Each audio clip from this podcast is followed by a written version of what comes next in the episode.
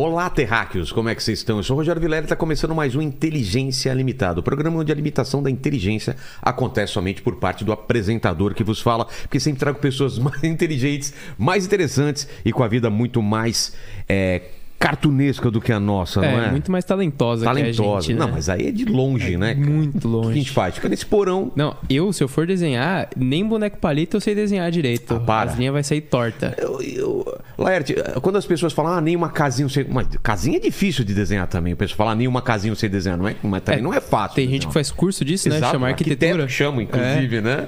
Então não é assim também. Não é tão fácil, E como né? que vai ser hoje as perguntas, ô pequeno Pa- Paquito? Ó, galera, hoje a gente vai dar preferência para os nossos membros que estão lá no Telegram. Então, Mandaram perguntas? Exatamente. Se você quer participar de todos os nossos episódios, então torne-se membro agora que você vai poder fazer as Exato. perguntas e poder encher o saco E do eu vou falar uma coisa, vou revelar que estou nervoso hoje, porque estou à frente de uma lenda, É, é todo dia, uma né? pessoa que são poucas sentaram aqui que fizeram parte da minha vida e que, que transformaram a minha vida, hein? Foram poucas pessoas. Você me ouviu falando isso para poucas pessoas. É. Pois é. Laerte, eu me Laerte. lembro, tentando copiar os desenhos dela, do Angeli, do Glauco, estudando, mandando meus trabalhos pro Salão de Humor de Piracicaba. Assim, tem uma história para contar É, aqui. os- todos os meus livros do colégio, todos eles têm algum cartoon dela. Sério? Todos, todos, todos. Mas o que? Que todos. você recortava? Como assim? Não, que de questão do, do Ah, livro da com- escola, entendeu? Como Vinha na questão assim. e, e- e uma pergunta em cima do. É, é, é. Olha só. Pra analisar a tirinha, o humor. É algo- outro nível, né, cara? Cara. Outro nível. É, mas é uma coisa meio constrangedora. Mas é, mas é o reconhecimento também, né? Porque aquilo é, uma coisa sim, tão claro. relevante que. Não, eu acho legal. Porque eu acho que, que quando vocês começaram, o quadrinho não tinha essa, esse respeito, né? Essa ideia de que. Eh, Tinha uma época que quadrinho era só pra criança, né? Tinha essa ideia, não sei se até hoje, né? Não, acho que essa ideia já está vencida, né? Já, mas quando você começou, você sentia isso um pouco? Não, nunca, se- nunca achei que quadrinho era coisa para criança. Aliás, acho que ninguém nunca achou isso. É? Nem criança. Não, meus pais, eles tinham ideia de que quadrinho era coisa. Quando eu falei que eu ia fazer quadrinho, eles falaram, ah, mas Maurício Souza. Eu falei, não, não. Aí mostrava quadrinho de super-herói, umas outras coisas, porque eles tinham ideia de quadrinho pra criança mesmo, né? Eu mas hoje sei, tá pra mim, diferente, né? Graças Desde o início, né? o- os quadrinhos, sei lá, Sobrinhos do Capitão, Popeye, É. isso não é literatura para Little criança. Nemo já era uma coisa, né? Tudo para adulto. Exato. Para adulto meio. É. Mas, Laerte, eu sou um cara muito interesseiro. Eu sempre peço aqui o presente para as pessoas que vêm aqui. Presente inútil, qual que é? que está um lindo presente, que é uma caixinha. Caixinha vazia. Como que É. abre aqui? Ela abre? Ah, isso Aí é uma- já é um- isso já é parte do know-how. Já- é. Mas era para guardar o quê? Boa pergunta. É, não abre. Ah, cuidado.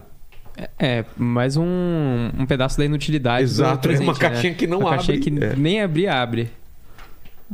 Não, mas deixa, deixa, deixa. É, é o que parece aquela- aquelas fitinhas pequenas, é isso? Umas fitas antigas. Olha, aqui está. Ah, agora sim, aqui, ó. Tem a câmera de cima aqui, mostrando.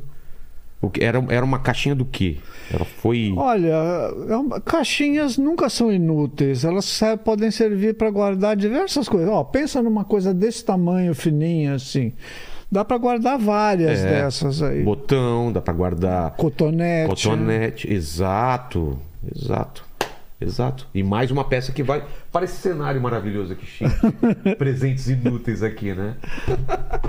Tem muita coisa aí que Tem não é inútil. a, a máscara do Mr. M. Tem um monte de coisa que trouxeram aqui. Vamos trazer a, a luva do Michael Jackson. Calcinhas, trouxeram calcinha também. Tem de tudo É, aqui. calcinhas também são úteis. É. Até um plug anal trouxeram aqui, que é o do Gustavo, Mendes. Gustavo Mendes trouxe. Disse ele não usado ainda. É. né? Nada disso é inútil. Exato. É, inu- é pra pessoa. A pessoa. Pra foi pessoa é inútil. Pra gente é útil pra Pra caramba, é porque útil fica pra aqui no cenário. Mas, Laerte, eu queria, queria entender a, a tua infância, assim, como que era a possibilidade de trabalhar com, com desenho sempre teve na sua cabeça? Ou foi uma coisa que aconteceu por acaso? Como que, que se é, eu isso? cada vez mais longe da infância. Eu também sinto isso. Antigamente era mais perto. O Paquito tem 21 anos. Pra ele lembrar da infância. Pra mim é foi ontem, né? É só. É.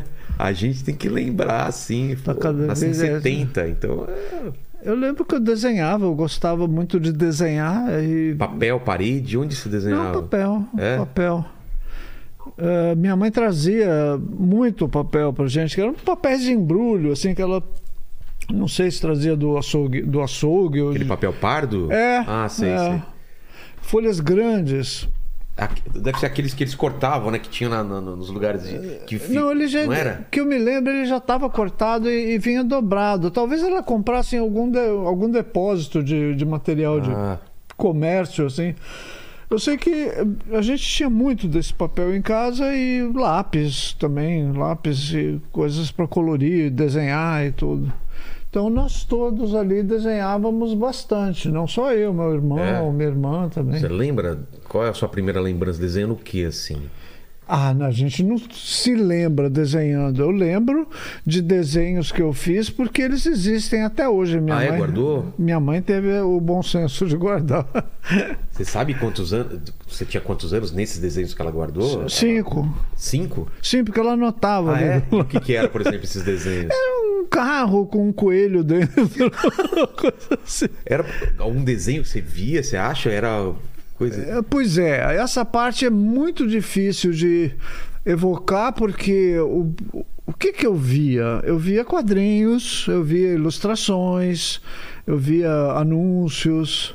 Certamente não via muita televisão, porque eu tinha cinco anos em 1956. Eu não sei se, se a gente tinha televisão em casa nessa época. Ah, Mas as- assim que foi possível ter televisão em casa, eu lembro que eu via bastante. Então a minha cultura visual se enriqueceu muito. Mas na minha casa também tinha muita revista, livros e, e- e desenhos, ilustrados também? livros ilustrados. E quadrinhos? Que quadrinhos que tinha na, na época? Era, era Disney? Era, era Maurício já? Não, não tinha, Já, tinha alguma Maurício, coisa? sim, no final dos anos 60, quer dizer, no começo dos anos 60, tinha Maurício e tinha o Ziraldo, né? Ah, com a turma do Pererê, Pererê? Pererê de Ah, 60. Caramba, é tão antigo assim? Acho que era mais recente. Eu lembro da capa do Pererê de, do Ziraldo de 1961, que é o ano em que se inverte também, né? É, é. Então ele fez o, o Saci e o Tininim desenhando feliz. podia- e você podia virar Você podia capa. virar a revista. Ah, Mágica isso. Coisa. E o interior era colorido já ou era preto e branco? A capa era colorida. A capa era colorida e o interior. O interior. Não lembro também das revistas mais O antigas. interior eu acho que era colorido, você quer saber? É, deve ser aquelas, aquelas cores chapadas, né? Que, que eram. Eu lembro, era bonito. O desenho É? do Geraldo sempre foi ele muito lindo, né? Demais, demais, demais. Então já tinha o, o Maurício, então, nessa época. O Maurício também, eu sempre lembro de ser a cores. Eu também, Que eu me lembre. eu também. Anos 70 era cores, é. E, e- Eu sei que era o Maurício tinha uma revista que era o Bidu, e estranhamente ele não desenhava capa, a capa era desenhada por outra pessoa. É mesmo? Sim, uma dessas pessoas acho que foi o Álvaro Moya, inclusive. O Álvaro Moia, o Desenhou, estudioso, ele chegou a desenhar. Então o miolo, aí que tá, era, era preto e branco. ó. Era? Era. Será Eram que era aventuras do- tira, será ou não? Ou era a Não história sei, grande? Eram acho que umas aventuras curtas, Tá. assim. Bidu e Franjinha eram os principais. A Mônica acho que não existia ainda. Ah, e a capa do Álvaro de Moia? Posso estar me enganando, porque não sei. E a capa não era, pois é, não era, não era o desenhado pelo Maurício. O Álvaro, eu sei que, eu acho que ele foi um dos que desenhou, que ele desenhava a capa do Pato Donald também. Também? E. Story, né? não, como é que chama? Eu não vou lembrar agora dos nomes, mas eram, eram outros, outras pessoas que desenhavam as capas. O Nicolós, não sei se é dessa época também, mas ele fez bastante coisa também lá no Talvez. É. É. E, e quadrinho é, americano também? Também Caía eu leio bastante. Caía É? muito. Quer dizer, a gente tinha direito a uma cota de, de gibis por semana. Eu, digamos que eram dois para cada um. assim. Entendi. E aí eu comprava os meus e ficava fazendo a cabeça da minha irmã para comprar uns que, que me interessavam também. Eu gostava de gibi de aventura, Tarzan, alguns gibis de faroeste, coisas assim. Acho que o meu irmão também curtia isso. Vocês eram quantos? Hã? Quantos irmãos? Uh, fomos em três até que nasceu a minha irmã Marília, que é, mas ela nasceu assim bastante depois da gente. Era uma, o que se chamava de temporana. Entendi. E você na escadinha era quem? assim? Eu era o, O- segunda. Segundo? É, tá, segunda. E nessa época, é, teu, teu pai e tua mãe faziam o quê? Qual era a profissão? Meu pai era professor eh, de geociências, dava aula na USP, onde ele deu até morrer. Ah, é? Até morrer não, até se aposentar. Né? E a minha mãe tinha se formado em biologia, mas não seguiu essa carreira. Ela ficou cuidando da gente e, da mu- casa. E muito livro do na meu pai. por causa disso, por causa de ser professores, muito livro. Sim, mas não eram livros de, de ciências só. Eram livros de arte. Eu não sei quem foi, ou, provavelmente os dois, né? Se, se entendiam nessa, nessa política, se de deixar a casa abastecida com livros, com informação, com imagens. Minha casa sempre teve muito disso, não só livros com imagens, como também literatura, tudo. Então, a gente cresceu num Em ambiente que bairro você cresceu? Alto de Pinheiros. Alto de Pinheiros? Tá. E era, e era uma época que brincava na rua, Nossa, lá. era uma cidade do interior, né? assim, Porque Eu aquilo. sou do ABC, lá também era coisa de brincar na rua, pipa. Bicicleta, a carrinho, gente andava a- em qualquer lugar, em qualquer. em qualquer cenário ali, tinha muito mato, tinha muita rua de terra, passava vaca. O quê?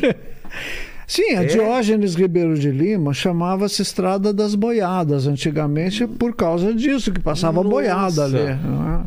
Em São Paulo, cara. Em São Paulo. Que doideira.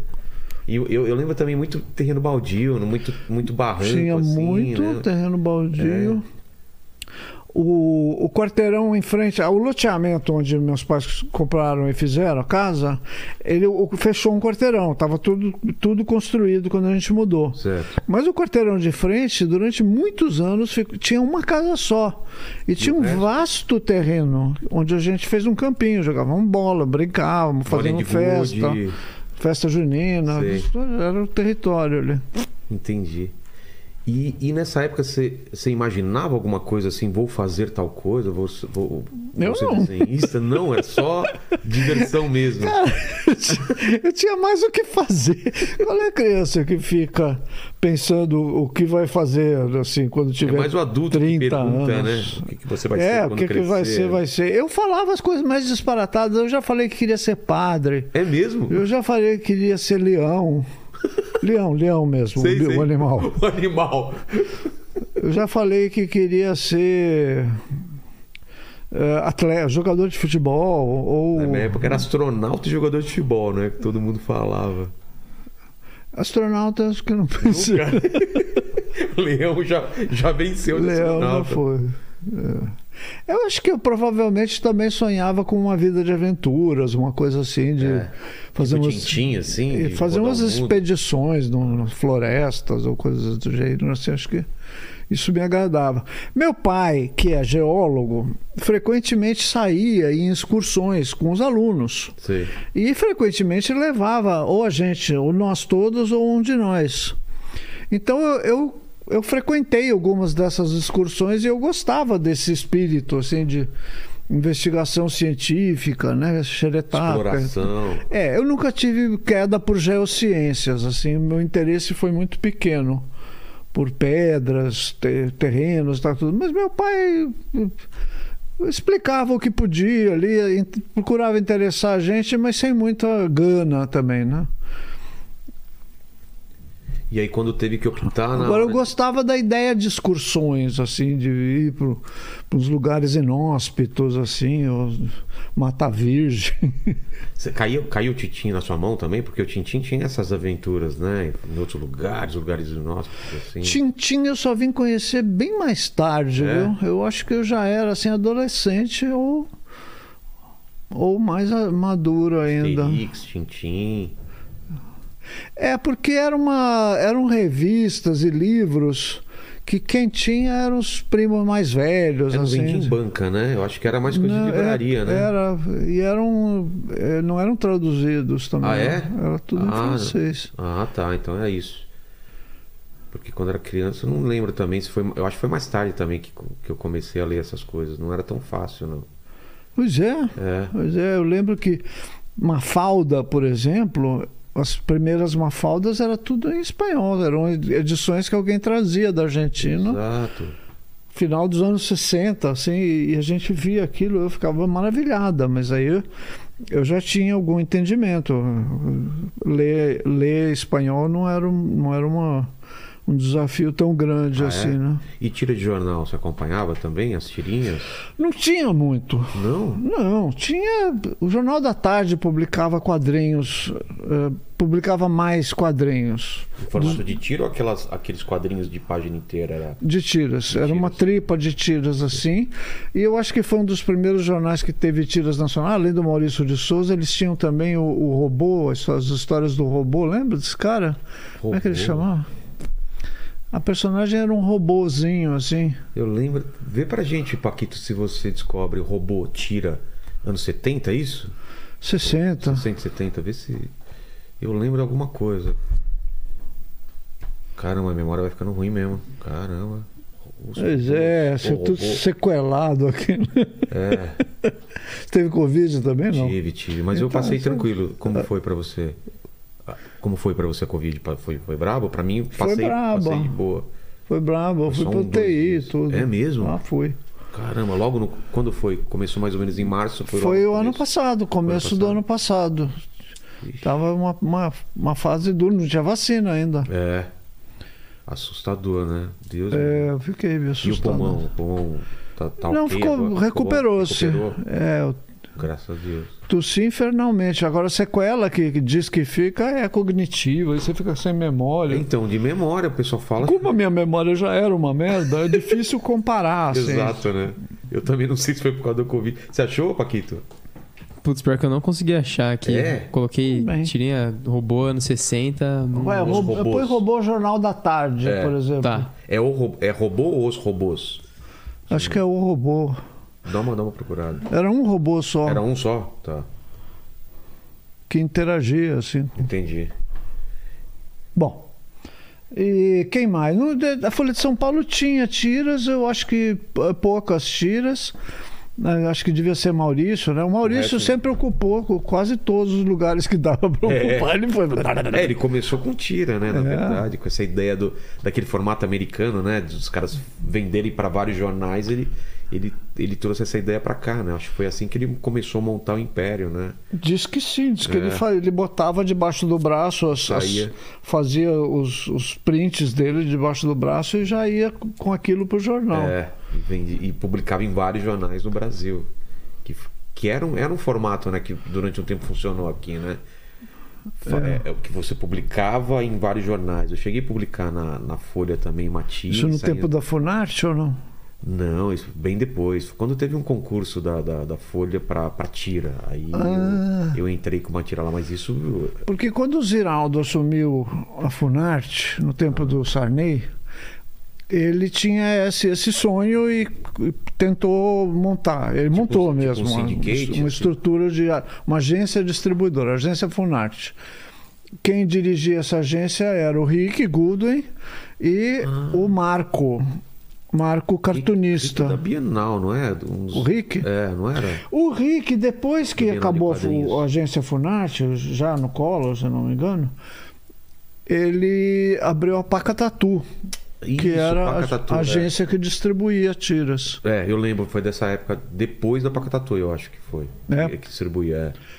Bom, mas esse é o esquema americano que parece que não deu muito certo Não, aqui. não funcionou muito aqui, não sei porquê, mas não deu. Porque o mercado brasileiro não é organizado É. e di- disciplinado como o americano. Tem bastante jornal, mas os jornais publicam de forma irregular.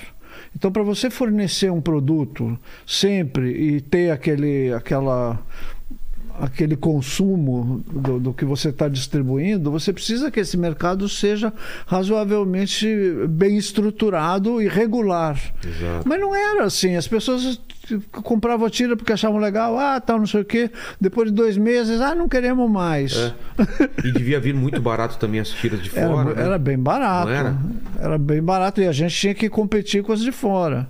É, e, o pessoal não tem ideia. Fazer uma tira por dia não é uma coisa fácil, né? Não, mas se você, se você distribui a tira por vários jornais, É. a coisa se compensa. Quer dizer, o esquema você ganha, americano lá. faz sentido. Ganharia, sei lá, se ganhasse hoje, sei lá, dos 500 reais por, por jornal, você distribui para 30, para 50, né? O negócio começa a ficar vantajoso. Eu não sei quanto seria, né? Pois é, o Enfio, quando esteve lá nos Estados Unidos, tentou distribuir o Fradim e ele fez escreveu um texto para a revista O Bicho, não sei se você lembra Não, não disso. lembro. em que ele contava essas, esse mercado como funciona, contava o que ele aprendeu com esse mercado e tinha números também. Ele falava a partir de não sei quantos jornais passa a ser muito bom negócio. Ah, tá. É porque lá é uma. é- é- não sei agora, mas era uma imensidão de, de jornal. Dava Sim, pra- são milhares, são milhares, são milhares. O cara do Snoopy, que, né, o, Garfield, quanto não ganhava só de jornal na época. E jornais diários. É. E daí os, os- os caras criaram um tipo de linguagem de editorial que, se- que é a tira diária, ah, um, um- um quadradinho dominical É. e, e Ah, páginas, é, o, o Dominical era uma, uma- um pouquinho maior, pouquinho não? maior. Publicado, é verdade. cores tal. Cores e tudo. É. Mas aí, Laerte, aí quando você vai, vai para vai para a faculdade ou começa a definir, você, você vai para o quê? O que, que você pensa da vida nessa época? É.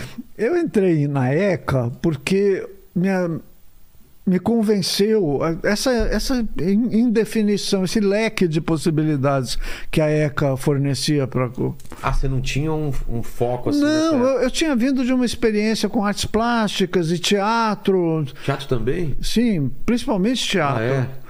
Então eu estava assim com, com interesses meio difusos, assim vagamente direcionados. Então eu entrei na ECA e ali tinha cinema, tinha televisão, tinha teatro que me interessavam.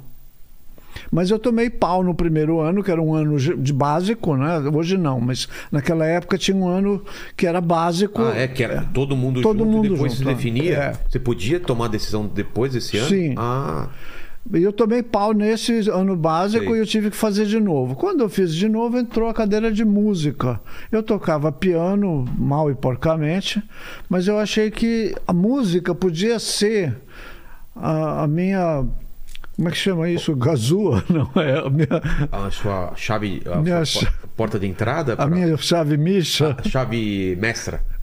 Para entrar em cinema, teatro e Ah. tal e tudo. Eu falei, eu podia ser isso. música, olha que louco. Música, ser uma compositora, naquela época compositora, eu não, não, não sonhava em ser mulher, não. É, quero fazer isso, porque aí eu posso Compor trabalhar. mesmo? É, Poxa, eu não sabia desse lado. Você olha que, eu queria. Que do... e, o- e o que te fez mudar então? Meu professor. Ah, é? Por quê? Que que ele... Porque ele me via desenhando o dia inteiro em todas as aulas ali, fazendo caricatura dele, inclusive. E ele falou: escuta, você. Você já pensou em. Se você não pudesse fazer música, É. você morria? Eu falei, é, não sei, acho que não. Mas se você não pudesse desenhar, você morria? Que- Eu falei, acho que morria. Ou morria mais do que. Ele falou, então você está na, na direção errada. não é que você. forma legal de. De, de- não de- é que você vá ser uma música ruim, um músico ruim, mas é que você está claramente na direção que. Mas E eu porque falei. Você pensava que o desenho não "Oh, poderia ser alguma coisa como Não, eu achava que profissão? não. Não, não, tinha me ocorrido. É, e aqui era uma diversão. tipo, Eu achava que era uma coisa legal, que dava para fazer, que não sei. Eu publicava já no Jornal do Centro Acadêmico e tal e tudo. Tanto é que quando eu resolvi encarar a sério a possibilidade de desenhar profissionalmente, eu enco- encontrei logo um estágio para Estágio não, eu já comecei a publicar numa revista chamada Banas. Banas. É uma revista de economia. Ah, é? Fazendo o quê? Ilustrações? É, ilustração para matérias de economia que é um assunto que eu não manjo nada até E era hoje. preto e branco, colorido? Como Preto que- e branco. Preto e branco? Nanquim? é, É, aquele- nanquim. Isso. Mas o que você fazia na, na escola, no centro acadêmico, no, no jornalzinho, era o que? Era mais tiras, era charge? Eram cartoons, é, é. cartoons ou umas histórias em quadrinhos. Quando eu fiz meu, aquele curso livre que eu falei de eh, desenho e pintura, e junto com teatro e tudo, principalmente por causa do teatro, eu exercitei os meus músculos em todas essas direções. Eu desenhei muito, eu desenhei histórias de fantasia e, e quadrinhos e cartoons e todo tipo de, de, de expressão assim. É, Todo tipo não, mas bem nessa direção de, de, de quadrinhos, sabe? Não, mas não era só humor, era tudo.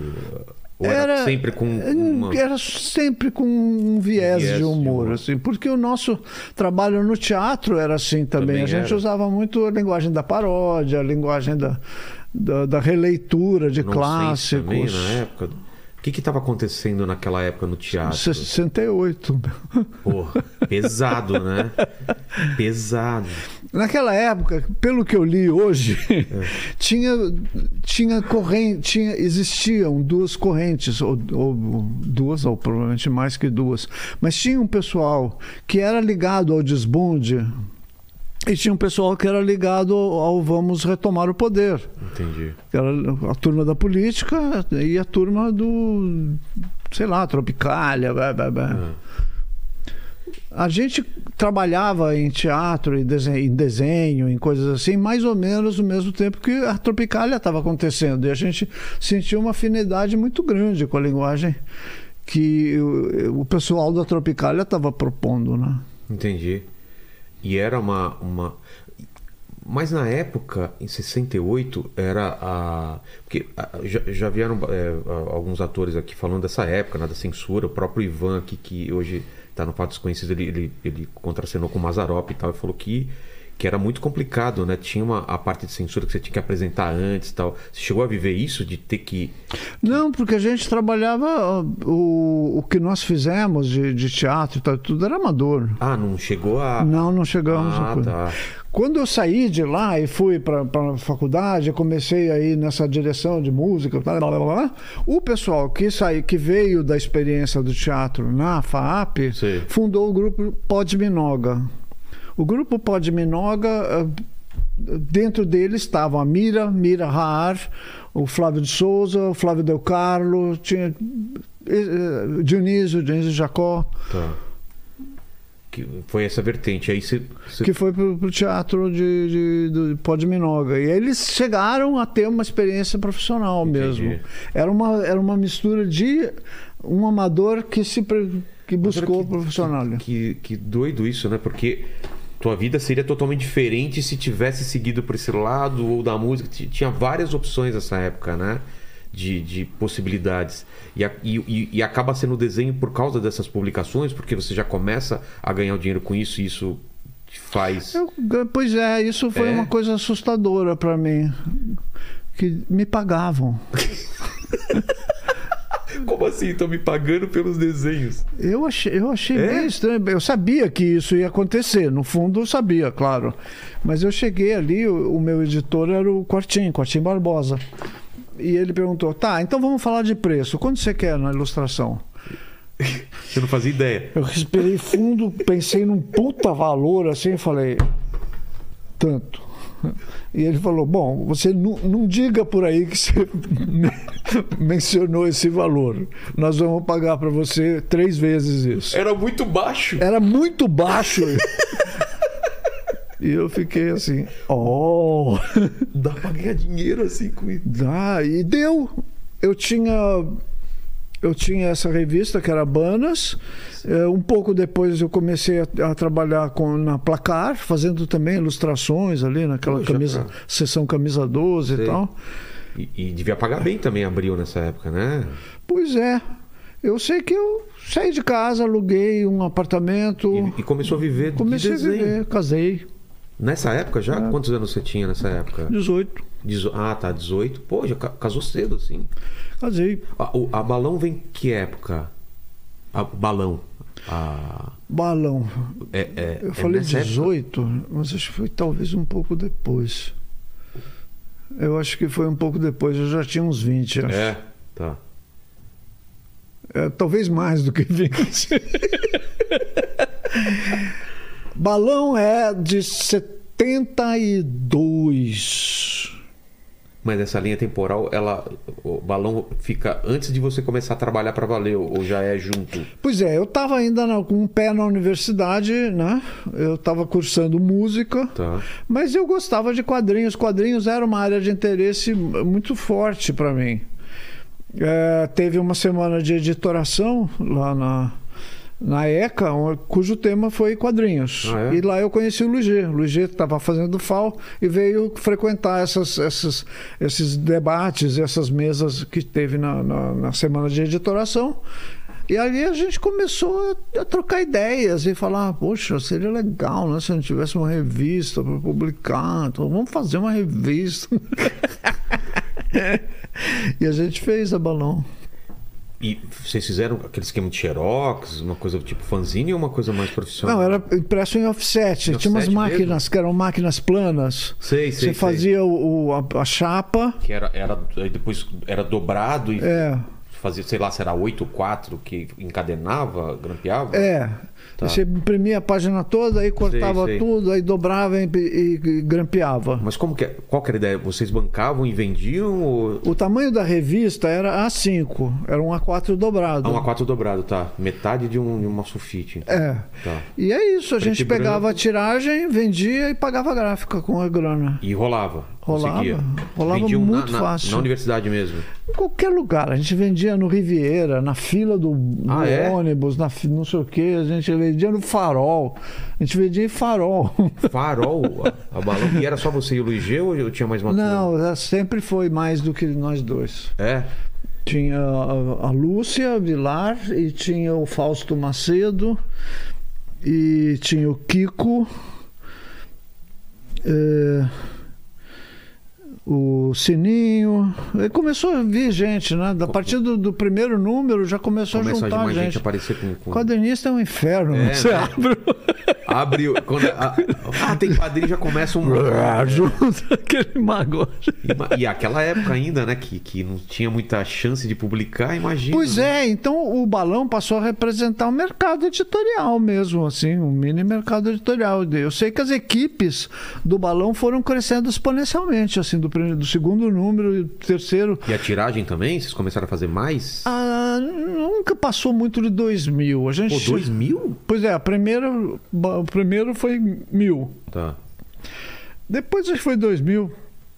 Eu acho que o, o último balão, que já tinha um projeto de ir para a banca e tal, deve ter tirado mais, talvez 5 mil, não sei. Isso o G provavelmente sabe melhor. E eram histórias curtas, eram tiras? O que, que como vocês A começaram? gente experimentou de diversas formas. Tinha, tinha gente que trazia a história pronta e, e, e- e- e mostrava, e a gente falava, ah, legal. Vamos colocar. Vamos. Quem fazia a capa também era tudo, de- de- tudo conversado ali em grupo. Depois de um certo número, a gente passou a tentar elaborar a revista inteira como uma- um tema, por Ah, tá. exemplo. Então teve um tema que foi América Latina, teve um outro tema que foi a, a própria profissão do desenhista, capa do Chico Caruso, muito linda. E, e- e chegou a quantos números? Nove. Nove? É, o último foi assim um- uma divisão de águas porque metade da, da turma queria ir para a banca Certo. e a outra metade que eu falo metade, mas é uma, uma parte. Sei. A outra parte queria manter como um projeto dentro da universidade, bancado pelos centros acadêmicos. coisa. E você queria o quê? Você Eu queria, banca? eu, eu queria não ficar dentro da universidade. Ah, é? É, Por quê? Porque você achava que para a banca porque eu sou cagona. não vai dar certo e tal. É mesmo? Eu não sei, eu achei que a gente ia perder uma. uma um, Identidade, um espaço, um, um projeto. Ia... De fato, não sei, aquele foi o último. Assim, o balão não, ah, não, não aconteceu como um produto de banca. Mas poderia ter acontecido também, né? Mas essa turma depois começou a fazer coisas. Ah, aí publicar na, é... na Versus, no Movimento, no Opinião. Mas sempre em outras revistas. O, o, projeto, como uma revista, ele morreu lá e, e logo em seguida não virou outra coisa. Assim. Não, as pessoas, o pessoal se dispersou. É. E aí, então, na tua vida aí, o, o depois do balão, é, é, é, a época que você vai morar sozinho em casa ou, ou é depois? Pois é, você está me pedindo uma coerência mnemônica que eu, eu, não, eu custo a ter. Eu sei, eu sei que eu, eu fui morar sozinha com a Lúcia, com quem eu me casei naquela época, em 70 e eu acho que quando a gente fez o balão, eu já tinha me separado da Lúcia. Ah, não, me... não, não, não tinha não. Não tinha separado, não. Se bem que a gente teve um, um separa, não separa, assim, um período de. Entendi. O meu segundo casamento foi em 74, isso eu lembro bem. E nessa época, trabalhando como ilustradora, como. É, como ilustradora. Como, como cartunista, ainda não fazendo cartoon ou, charge nunca foi. Eu não lembro direito. Eu, eu publiquei em vários lugares. Eu, eu chegava, era, eu mandava coisas mas era, por era muito, você inclusive. muito trabalho assim de, de fazer um trabalho entregar porque, porque na época as pessoas não, não, não, devem saber como que era porque não tinha internet, não tinha nada. Como que era? Você, você ia para o lugar pegava um briefing, levava para casa, desenhava e tinha que entregar. É. Não tinha fax nessa época ainda, Não, né? não tinha. Tinha que entregar o original mesmo, né? É. o que você desenhava. É. E aquilo era es... não, escaneado. Era fotografado, talvez, né? Como que era o processo? Era outra... Eu sei que na Placar, por exemplo, eu desenhava lá. Lá mesmo? É, foi a minha primeira experiência de redação. Mas era contratada ou. ou eu tipo tinha uma mesinha onde eu sentava é e desenhava ali. E eu ilustrava uma sessão que se tinha na placar que chamava Camisa 12, que eram pequenas notas, eram, era uma espécie de. Era, tinha uma semelhança com a sessão de dicas do Pasquim, né? Entendi. Depois da revista mostrar todas as matérias e fotos, ensaios e tal, não sei o que, tinha essa sessão que era uma, uma coisa de geral, assim publicava escudos de times uh, do interior, de coisas, futebol amador e tal, não sei o quê, e umas notinhas, que eram umas provocações, umas coisinhas assim. E eu fazia ilustração para algumas dessas notas. Depois eu passei a fazer uma tira mesmo, mas aí já foi mais. Placar? É. Ah, tá. Aí já era um pouco mais, mais tarde. E você tinha contato com o povo do, do Pasquim? Tinha, mandava coisa para lá e tudo. Eu conheci o pessoal do Pasquim uh, elaborando um, uma, um, um, projeto de solidariedade aos presos políticos. Quando aconteceu as prisões em 75, mataram o Vladimir Herzog e tal e tudo, uh, eu pensei nesse, nesse projeto junto com o pessoal da Cúria Metropolitana e eu fui fui atrás dos cartunistas. Era, a ideia era que cada cartunista desenhasse uma pomba e a gente imprimiria cartões postais com tá. isso. Uma revoada de pombas na paz. E fui para o Rio. O Enfio me ajudou a ah, é? localizar as pessoas e foi, ele foi meu guia. E foi apresentando. Mas eu já, já tinha contato com o Pasquim, já tinha mandado desenhos para o Ziraldo, ele tinha publicado algumas coisas minhas assim e tal. E, e daí para que, aquele. para virar os, os Três Amigos, para aquele projeto com Angelida, ah, essa revolução. Já, já, já é, é, um salto. É, então, é um salto. O que, que acontece nesse meio tempo até chegar lá na tua carreira, assim? Grande resumo, eu fiquei na Gazeta Mercantil e na Oboré. O Boré o que que é? O Boré foi uma empresa que a gente abriu, eu, Sérgio Gomes, o Galé, José Vidal Paulo Galé, a Lu Fernandes. Abrimos esse, o Ricardo Carvalho. Abrimos uma empresa que era uma, uma agência Sim. de comunicação para sindicatos de trabalhadores fornecia, fazia um trabalho para ele. A gente editava o jornal deles. Ah, tá. Isso na esteira do esquentamento do movimento sindical do final dos anos 70. E começo dos anos 80, a fundação de PT e tal e tudo. Sim. Tava lá em- no, no- ABC, lembro bem dessa fase. E a gente fazia jornais, a gente editava jornais. O, o sindicato nos contratava e a gente editava o, o jornal que aquela diretoria queria. Jornal, foto, matéria e, Foto, e matéria. tudo, entregava pronto. A gente assessorava as campanhas Ah. do- dos sindicatos também.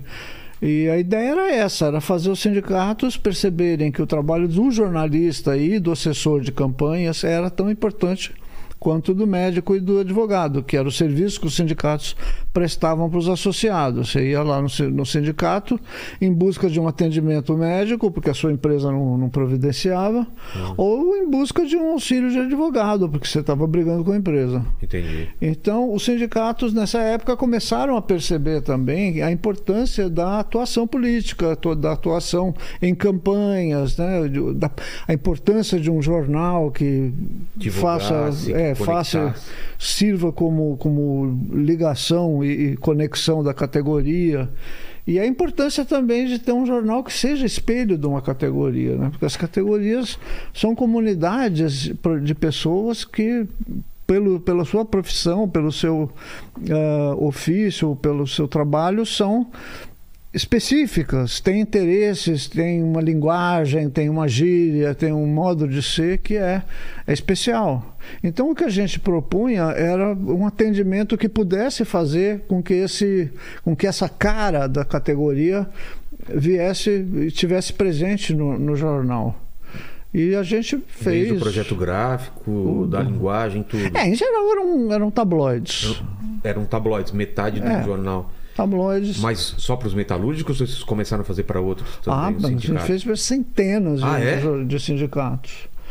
Não só da, da área metalúrgica, como da área operária e em outros, em São Paulo, em, em Minas, em- fizemos para médicos, fizemos para aeroviários, fizemos para para um monte de gente. Assim. E era uma equipe grande lá de vocês? Que traba Ela foi crescendo aos poucos, assim, por, conforme a necessidade demanda. de trabalho, a demanda de trabalho. A gente era o quê? Umas 10 pessoas. Vamos, chegamos a isso. E vocês fizeram isso durante quanto tempo? Quê? Quanto tempo vocês fizeram isso? A Alboré ainda existe hoje. Ah, é? mas ela está resumida a uma atividade que liga, como chama, atividades em rádio Sei. E, e também cursos como jornalista, o jornalista do futuro e repórter do futuro. É, projetos de reanimação da, da cidade, de construção de, de espaços públicos. É basicamente o que o, o Sérgio tem feito nesses últimos. Sérgio Gomes tem feito nesses últimos tempos. Mas naquela época a gente. Bom, não sei, foi mais ou menos até meios dos anos 80, assim, nessa batida, Ah, tá. nesse, coisa, nesse, nesse jeito que eu falei. A partir daí, o que, que é? Eu não sei, eu não sei se foi uma crise da Alboré ou se foi um, um desenrolar das coisas. Muitos sindicatos passaram a ter serviços de eles seus fazerem- próprios. Eles fazerem tipo Então, uma house, né? É, tipo isso. dele. O Metalúrgicos de São Bernardo, por exemplo, muito cedo. Foi, aliás, foi o Lula que sugeriu que a gente se constituísse numa equipe para atender os sindicatos de forma mais pessoal. Ah, né? entendi. Mas o- o próprio sindicato dos metalúrgicos logo constituiu uma equipe própria, assim, de Para fazer o. para fazer seu material de campanha, para fazer seus É, jornais, até mais sentido, né? para os cursos que eles Entendi. faz, faziam, né? Entendi. Tinha professores lá, tinha tudo. Ainda tem, acho. E em paralelo a isso. E tava bom, falando daí tinha a Gazeta Mercantil. Que era o quê? Era É um jornal para empresários. Então, mas fazendo ilustrações e. Fazendo, é, pois é, fazendo retrato de. Ah, é, tinha os retratos dos, do- dos colunistas, do- dos caras da, da matéria e tal. Tinha, É, e não tinha branco. foto, né? É, O, o jornal procurava se parecer com o Financial Times, que não tem fotografia, tem desenhos. Então a gente pegava foto dos, das, das personalidades, punha num prisma e desenhava aquilo. O prisma era tipo de um espelho, assim? O que que É era? uma, uma sanfona que projeta uma, Ah, tipo um uma salinha slide, escura. sei. É, você liga uma lâmpada e aquilo joga num, num espelho e projeta a imagem num papel. Aí você desenha aquilo, faz sombra, Sei. faz pontinho. É, tinha uns que faziam com pontinho. Nossa, que trabalho. Paquito, você não tem noção do que é fazer pontilhado, né? Você fica lá aqui e tal. Nossa. Pois é, eu fiz isso. Você fez, tinha- inclusive, pontilhado também? Pontilhado também. Nossa. Caramba. E, e a gente tá falando do começo dos anos 80 até metade? ou É, mais ou menos até a metade da década assim eu fui nisso. Aí eu entrei em E crise. isso que eu ia falar. E o quadrinho, as coisas totalmente separadas ou continuou fazendo alguma coisa de Eu, forma o quadrinho, eu independente? só, eu só fazia quadrinhos para o movimento sindical. É. Eu sei que eu fui entrando numa crise com isso e teve um ponto em que eu saí do, da Gazeta Mercantil, saí do Alboré, saí do Partido Comunista, saí do meu casamento. E, e tudo mais ou menos na mesma época? É, tudo mais. Uma quebra assim mesmo? Caramba.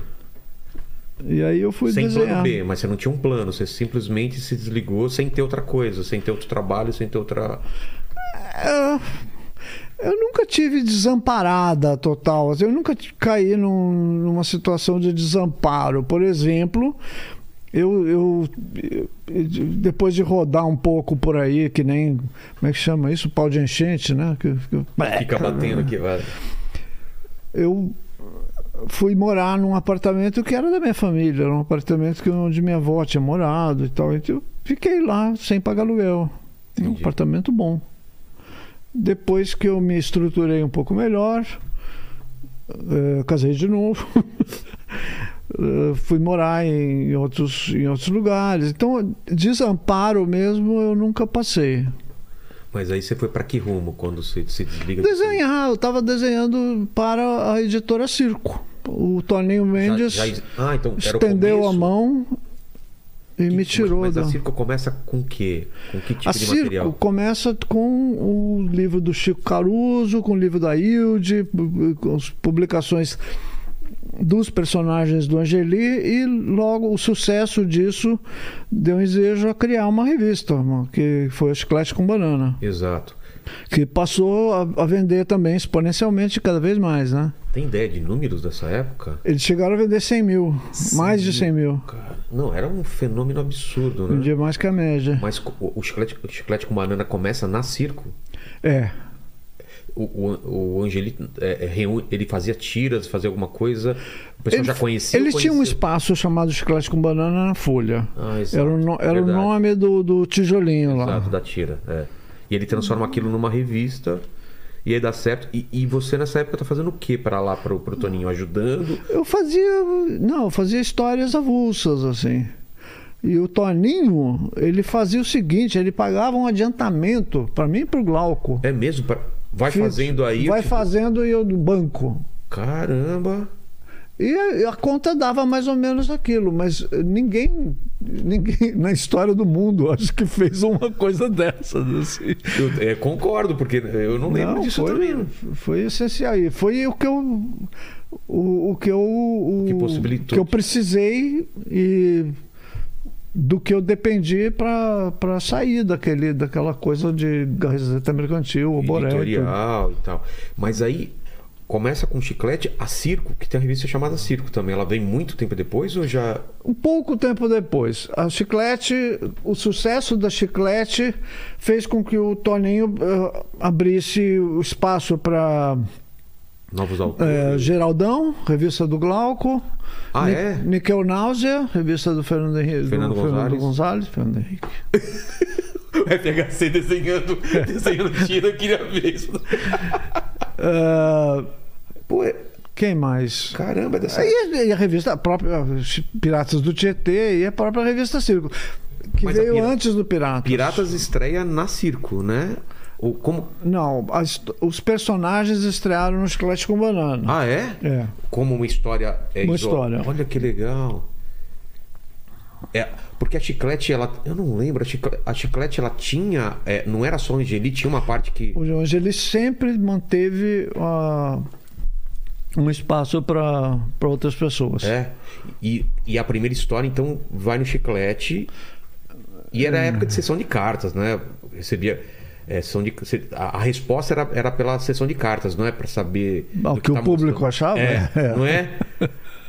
E tinha. E tinha eles escreviam cartas. é, então. E, e- e teve uma aceitação já de cara do, do- do Piratas, e aí viu a possibilidade de fazer uma revista? Como É, que mais ou menos, mas a gente, eu não sei, eu pelo menos não ligava muito assim, para a resposta do público que eu achava que estavam gostando. Assim, É. meu- meu- eu estando satisfeita, eu achava que não tinha por que as pessoas não estarem também. Mas o Toninho falava alguma coisa assim? Falava, ele fa- trazia números, ele dizia que estava indo muito bem, ele sugeria coisas, ele participava ativamente da elaboração de todas as revistas. Porque vendo agora com esse distanciamento histórico, era um movimento que estava acontecendo não só no quadrinho, né? Era música, quadrinho, parece que era uma coisa toda que estava acontecendo, Tinha né? essa, Não é? esse negócio paulista. assim. Exato, né? Do rock paulista, O do, rock, do punk, né? Do Lira, lira É. paulistana. exato, mesmo de algumas casas, né? Noturnas que, que... É, eu acho que o Angeli era a expressão mais ah, proeminente né, dessa Exato. No que, se refere, no que se refere a quadrinhos. Enquanto isso, no Rio estava acontecendo também o, o Planeta Diário, Caceta, Caceta, e Planeta, Caceta Popular, o ca- ah, o Pingente, que foi o pré-Caceta, né? é. Eu lembro do Planeta aqui em São Paulo e da Caceta lá. O Hélio já veio aqui. O, Ping- é, o Pingente Madureira. saiu do, do Pasquim Ah, é? e foi a virou- turma que saiu do Pasquim, fundou o Pingente. A turma que fundou o Pingente fundou o Planeta Diário. E o Tá. Caceta vinha de um pessoal que era da PUC, Bussunda, É. que era Ah, Caceta é. Popular. E eles se juntaram e fizeram o Cacete Planeta. Exato, exato. E, mas é engraçado que tudo, mais ou menos, era bem humorado, né? Tanto na música, também pelos nomes. Ah, No começo tinha essa coisa da irreverência, né? Acho que sim, acho que é o humor. Porque tava o- abrindo, especialmente esse tipo de humor. Um humor anárquico, É. desrespeitoso. É, então, era uma época de, de testar limites, né? De, na música, no teatro, no quadrinho. Eu lembro muito disso. Era uma coisa que a gente lia meio. Cara, olha que eu tô lendo. Era uma coisa meio transgressora pra quem tava lendo também, né? Eu acho que tem aí uma. Uma energia de fim de ditadura também, sabe? Concordo, concordo, total. Né? Final, ano meio, meados dos anos 80, era onde estava acabando a ditadura também. A censura já tinha aberto a, As pernas, né? Tava É. quem no poder nessa época? Era o, era o Figueiredo. Figueiredo ainda, tá. Daí houve o Direta Já, o Direta Já É. não, não conseguiu aprovar o, a emenda, né? É. E teve a, a eleição que foi indireta, mas que elegeu O o Tancredo. Tancredo. E aí ele morre, Aí assume. ele morre, Sarney. Total. O, o- a Chiclete, o, o Piratas é que ano mais ou menos? É, é, É isso, metade é. dos anos 80? É, já, já indo para os 90, Ah, assim, é? sabe? Tá. O Piratas do Tietê estreou em 90. Ele estreia naquele formato horizontal. É, E, no formato em fio. e eu lembro que era uma Formato dificuldade. É, e era uma dificuldade para manter a periodi- periodicidade, né? Ah, Depois de um tempo. Depois de um tempo, Porque sim. lembro que a Mas, gente esperava a revista e às vezes ela demorava, né? pois é, no começo eu acho que foi mais fácil manter, porque tinha aquela energia É. de vou fazer e já, Não, já e era um comecei tra- a fazer o segundo. Não, e era um trabalho muito detalhado. Eu lembro de cenas assim de batalhas e navios e não sei, era muita, era muito trabalhoso mesmo, né? É, imagino. Eu acho que você pode falar melhor isso, né? Era uma loucura de, de cenas assim que a gente não estava acostumado a ver, não né? sei quem fazia aquilo. Teve uma época que eu, eu pensei, inclusive, em contratar. Eu, eu, eu fiz esse experimento com o Fernando, que era um menino que trabalhava na, na, na editora Circo e desenhava, desenhava muito bem. E eu pedi para ele que fosse meu assistente numas Cenário, histórias. alguma coisa É, assim? Ele Deu desenhou, certo? É? não muito, porque eu não me sentia à vontade. Eu não, eu não conseguia nem pautar ele direito, então ficava uma coisa meio sem graça assim. Mas ele desenhou algumas coisas, algumas histórias dos piratas tem desenho dele. E, e essa época a produção era como? Você se dedicava só ao Piratas ou conseguia fazer outras coisas ou era uma coisa meio insana e. Boa pergunta. Porque eu. Cara, quantas, quantas páginas eram? É, não era fino, não. O, o- o- Piratas era uma. Eu fazia tiras ainda. É? As tiras eu sempre fiz, desde 83, acho, não sei. Sem que era parar. o, é, o condomínio, e eu fui fazendo o condomínio. Nessa época, eu acho que era o condomínio. Tinha os gatos. Os gatos eu lembro também. É. Então, ah, eu, fazia uma sessão da revista Piratas do Tietê, que era uma Uma coletânea de republica- tiras. É verdade, é verdade. Tinha uma parte das tiras, então isso, ok. E eu- o, o problema maior mesmo era as as histórias do, do, do Piratas, que eram inéditas e tinha que ser feitas. Pois é, mas eu curtia muito fazer isso. Eu imagino, dava pra ver pelo, pela, Não sei onde foi parar. histórias. Você não tem esses originais? Não, original eu tenho, Ah, eu tá. não tenho esse tesão, mas. Ah, mas acontece também. Eu me lembro também da época que eu desenhava para os Estados Unidos, era uma loucura de uma página por dia. Não consigo entender como eu fazia A gente aqui. fazia. né? Você fazia o quê? Uma página por dia? Uma mais? Não lembro, não lembro. Provavelmente fazia uma página por E dia. era o quê? Pincel? Pena? Como que Pena. você- Pena? Sempre. Pena. Eu gostava muito da pena, a pena de metal, Sei. aquela que. Que abre, né? Que e um abre, traço é. mais grosso. Eu gostava muito dessa das achuras, para fazer achuras, para fazer traço mais grosso. Vocês usavam várias. Dava, pois é, dava para fazer umas, umas, uns tratamentos. Eu, eu, eu cheguei a tentar me tornar uma pessoa de pincel também. É mesmo? É, mas não Quem sei. que era do pincel? Hã? Tinha alguém... Quem que era do pincel? Eu acho que o Gonzales fazia, fazia no pincel, se não me engano. Tinha um menino que se chama Gustavo, um desenhista incrível, foi para a Europa também. Gustavo, Gustavo Duarte, talvez. Eu sei quem você está falando. Cara, ele é, É. Ele tem uma leveza, né, no pincel.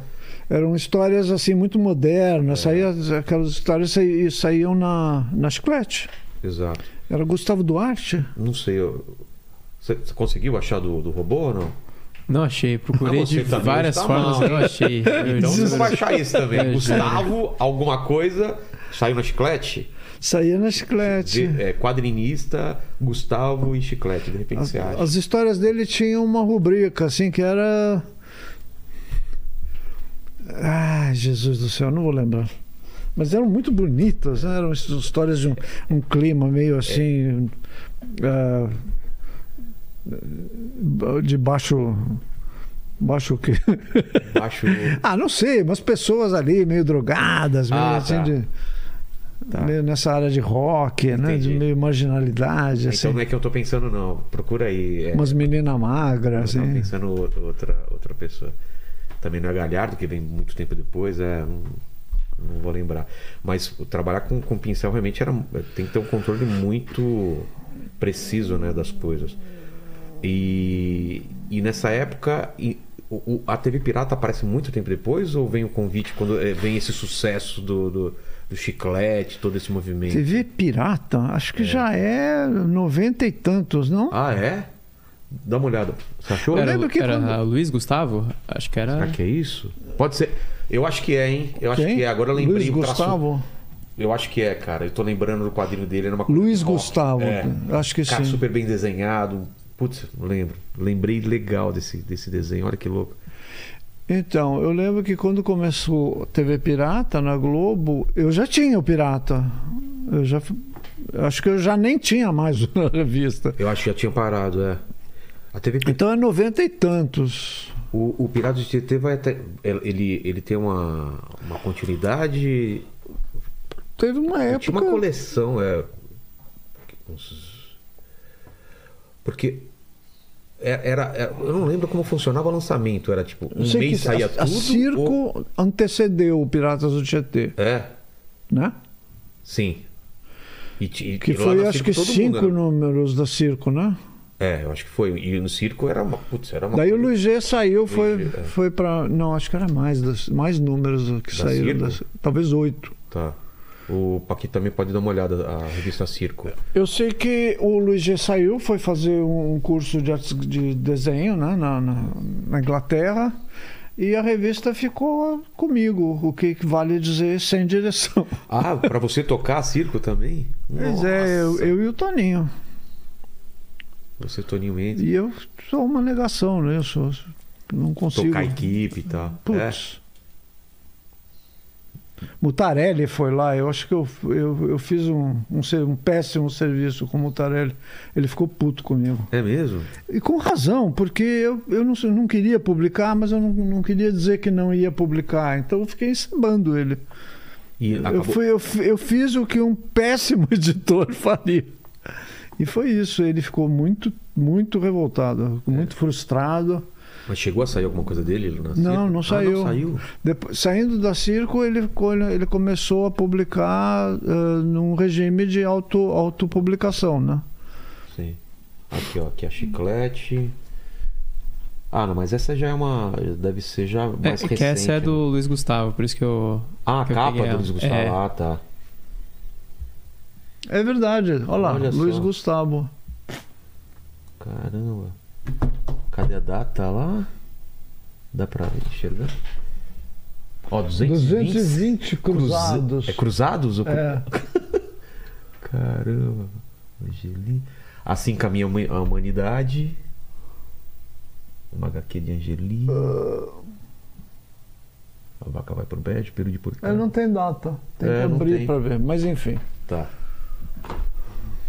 E aí você começa a fazer. é, No, no Pirata você começa também a experimentar algumas outras coisas, né? Tem umas histórias. É, é no Pirata que sai aquele cara que, que acorda pelado, tem uma história na catraca. Lembra aí eh, dessa história? Ele tá sem calça. É, sem calça, né? É um. É um. É um. É um É uma chama, viagem. como é que chama aquela história mesmo? É, eu tô tentando lembrar também. Mas enfim, é o clássico sonho de estar pelado É. sem calças em público. e ele. Mas não é sonho, ele tem essa mistura, né? É. É, eu, eu sempre gostei de fazer histórias sem personagem. Os, não era para ser, os piratas não era para ser um, em regime de continuidade, continuação. Não era para ter O isso. seu era- barato não era muito criar personagens que Não, o Angeli fazia e, e aqueles personagens eram Não mais é. isso- aventuras, como você eu, eu gostava de fazer histórias e que as personagens se limitassem àquela história. Então, esse cara, por exemplo, ele só existe nessa história, esse cara É. sem calças. Mas ele, ele tem uma existência também eh, paródica, né? Ele não é, não é, ele não é uma, uma personagem trabalhada como as que, as que Angeli co- construiu e criou. Ele é uma personagem que está inserida numa, numa trama, numa trama satírica. Né? Sei. Tem aquela história também famosa que é do. do- do- Fadas e bruxas. É. Tem um, umas histórias que eu fazia que. Aquela que até virou também um, um sketch do, do, do TV Pirata depois daquilo. Ah, que te é, contar o- uma coisa. Como que chama essa história? Chamou, o nome é o mesmo de um livro do Ah, Insustentável Leveza. é, Sustentável Leveza do Ser, Né? Milan Kundera. E, e essa sai no, sai no Piratas? Ou é um. Não lembro se saiu no Piratas ou, na talvez- Circo. É, talvez, talvez seja na Circo.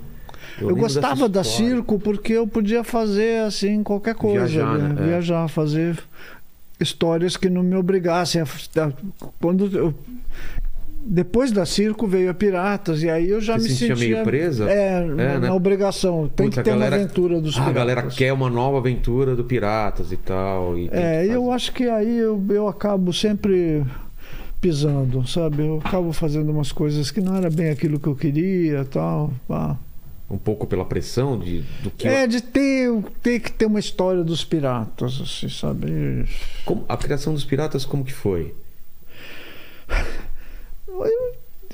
Foi um, uma espécie de sistema que eu, que eu tinha. Eu gostava de misturar cenários realistas, contextos assim de urbanos de São Paulo e tal, com uma situação de, fantasia absoluta. De De preferência alguma coisa até manjada, tipo palhaços, bruxas, piratas, sabe? Eu, eu, não, eu queria que aquilo fosse reconhecido rapidamente como alguma coisa da área da fantasia. Entendi.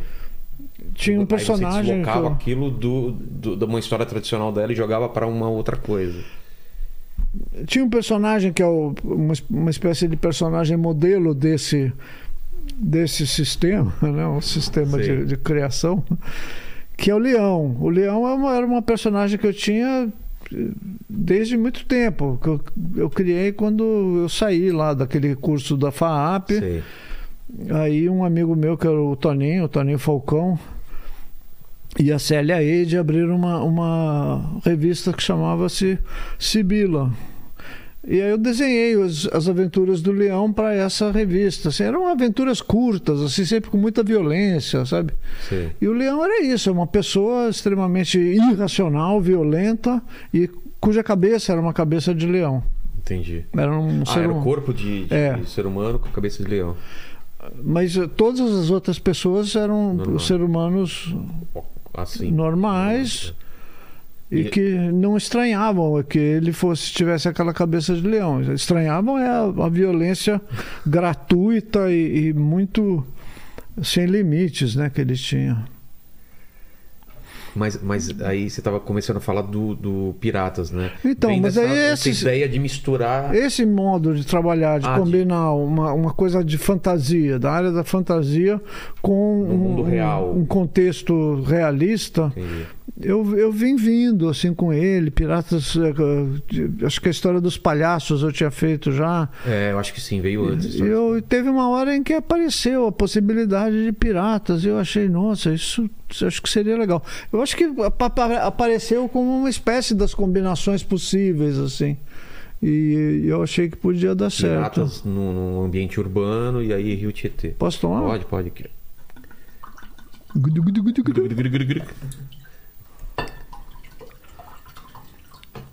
E como que foi nessa época a- a- é- essa. Ou, ou- ou você não tinha tempo de, de curtir a repercussão que estava tendo? Porque foi um, foi um movimento tão legal para quem estava lendo, assim, dessa da efervescência, né? Eu lembro de em centro cultural, fiz aula com o Fernando Gonzalez, estava todo mundo. Eu ia em palestra, eu acho que fui em uma de vocês na FAP, talvez, que estavam os três, na época do Los Três Amigos. Los Três Amigos é, vem depois. Mas depois. Porque cada um tinha sua revista, né? A gente fazia umas, umas colaborações, assim, eu e o Glauco Angeli, e uma vez o, o, um- o Angeli quis fazer uma comemoração dessas nossas parcerias na Chiclete com Banana. Ah, é? E aí a gente eh, pegou alguns trabalhos que a gente tinha feito, eu com o Glauco, o Glauco Angeli, eu Angeli, e fizemos uma coletânea e fomos fazer umas fotos. E o Angeli sugeriu que a gente se vestisse como o filme que ia, que ia ser Martin, né? lançado. É.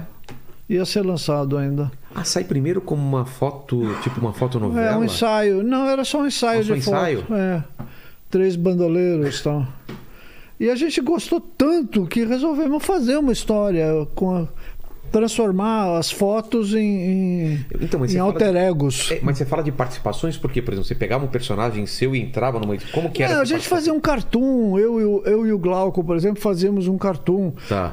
Cada um desenhando uma parte, a gente tinha uma ideia Cada um conjunta. seu traço. É, a gente tinha uma ideia junto, porque a gente se encontrava mais ou menos frequentemente, seja na Folha ou no estúdio do Angeli, a gente se, se encontrava assim, acontecia bastante. E o Glauco e o Angeli se encontravam mais. Tá. E eles tinham umas parcerias, eles faziam umas histórias, algumas histórias eh, grandes, inclusive, para o Chiclete com Banana. Tinha o, o cara que descobriu a cura da AIDS.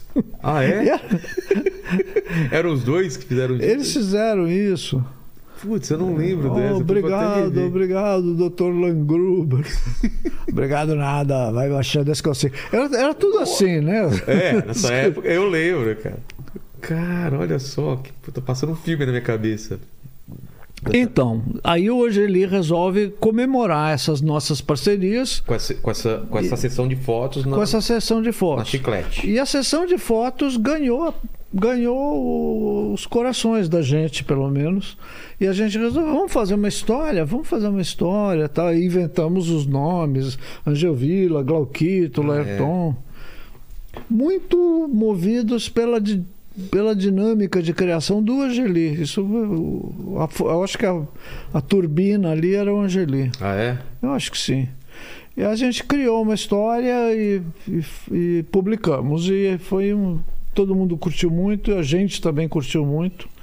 Vamos fazer mais, vamos fazer mais. Cada personagem tinha uma personalidade lá dentro. Pois é, isso era uma coisa gostosa também, porque É. as personalidades dos personagens eram assim herdadas de cada um dos autores. Então a personagem do Glauquito era um porra louca que nem ele, Que nem que ele, ele. ele mesmo. A personagem do, do Angeli já era uma espécie de, de transcrição assim. É, é a fama que o Angeli tem, né, de cool, né, de ser É. um cara um cara frio, assim, um cara cheio de charme, né? É, cínico. E eu era. Peguei logo essa coisa de ser gay, de ser a, a figura a figura florida ali, assim, do, do grupo. Então a gente se divertia muito fazendo assim essa- essas histórias. A criação do roteiro era coletiva ou era do Era Era a gente se reunia e ficava ali falando abobrinha Viajando. até, até arredondar uma ideia. Putz, deve ser uma época muito legal. Foi assim, legal. de- Nossa, que, que legal de- desse encontro. E vocês é, é, viraram amigos assim de uma forma de estar de, de tá sempre vendo fora do trabalho também? Ou era coisa mais. Fazia o trabalho e tal?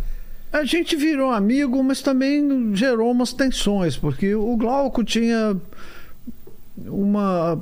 A, a regularidade de contribuição do Glauco era muito discutível. Ele tinha sempre Ah, vocês muito. brincavam até que alguém fazia o traço dele às vezes? É, não tinha esse negócio? tinha muitas vezes que ele vinha só para ter a ideia e tal e coisa, aí ele precisava sair. Tá. Depois eu, vocês mandam, eu faço. Como manda? Né? Que não tinha internet, não tinha nada dessas É, depois coisas. você manda. Então a gente desenhava o boneco Eu desenhava o boneco dele. Porque, de, um, de qualquer modo, a participação gráfica do Glauco se resumia mais ou menos a desenhar o boneco. Porque ele não desenhava cavalo, ele não desenhava ambientes, Cenários, um é. salão. não era do, do, do repertório dele, né? Então a gente era mais fácil a gente desenhar. Deixa que a gente desenhe. né? Pois é, a, a coisa chegou a ficar um pouco tensa, porque ele estava abrindo a igreja já nessa época, ele estava com o negócio do Daime, e a gente ficou tenso, assim, ficou É. um- uma época meio azeda. Depois não. Depois, você chegou a, a- tomar o Daime? Sim, Eu tomei faz 2003. Uns, é, ah, é? Tomei faz uns 3, 4 anos. Como que foi pra você essa experiência? Foi, foi com o Glauco? Foi com o Glauco. É, Foi bem forte. É né? O Glauco me deu um copão desse tamanho. Ah, é? Eu tomei três doses pequenininhas. Você toma uma dose e uma Não, hora. ele me depois- deu um já- copão americano. É mesmo? E da mais, da mais densa ali, que tinha umas outras Não, mais. e o gosto horrível, né? É Parece horrível.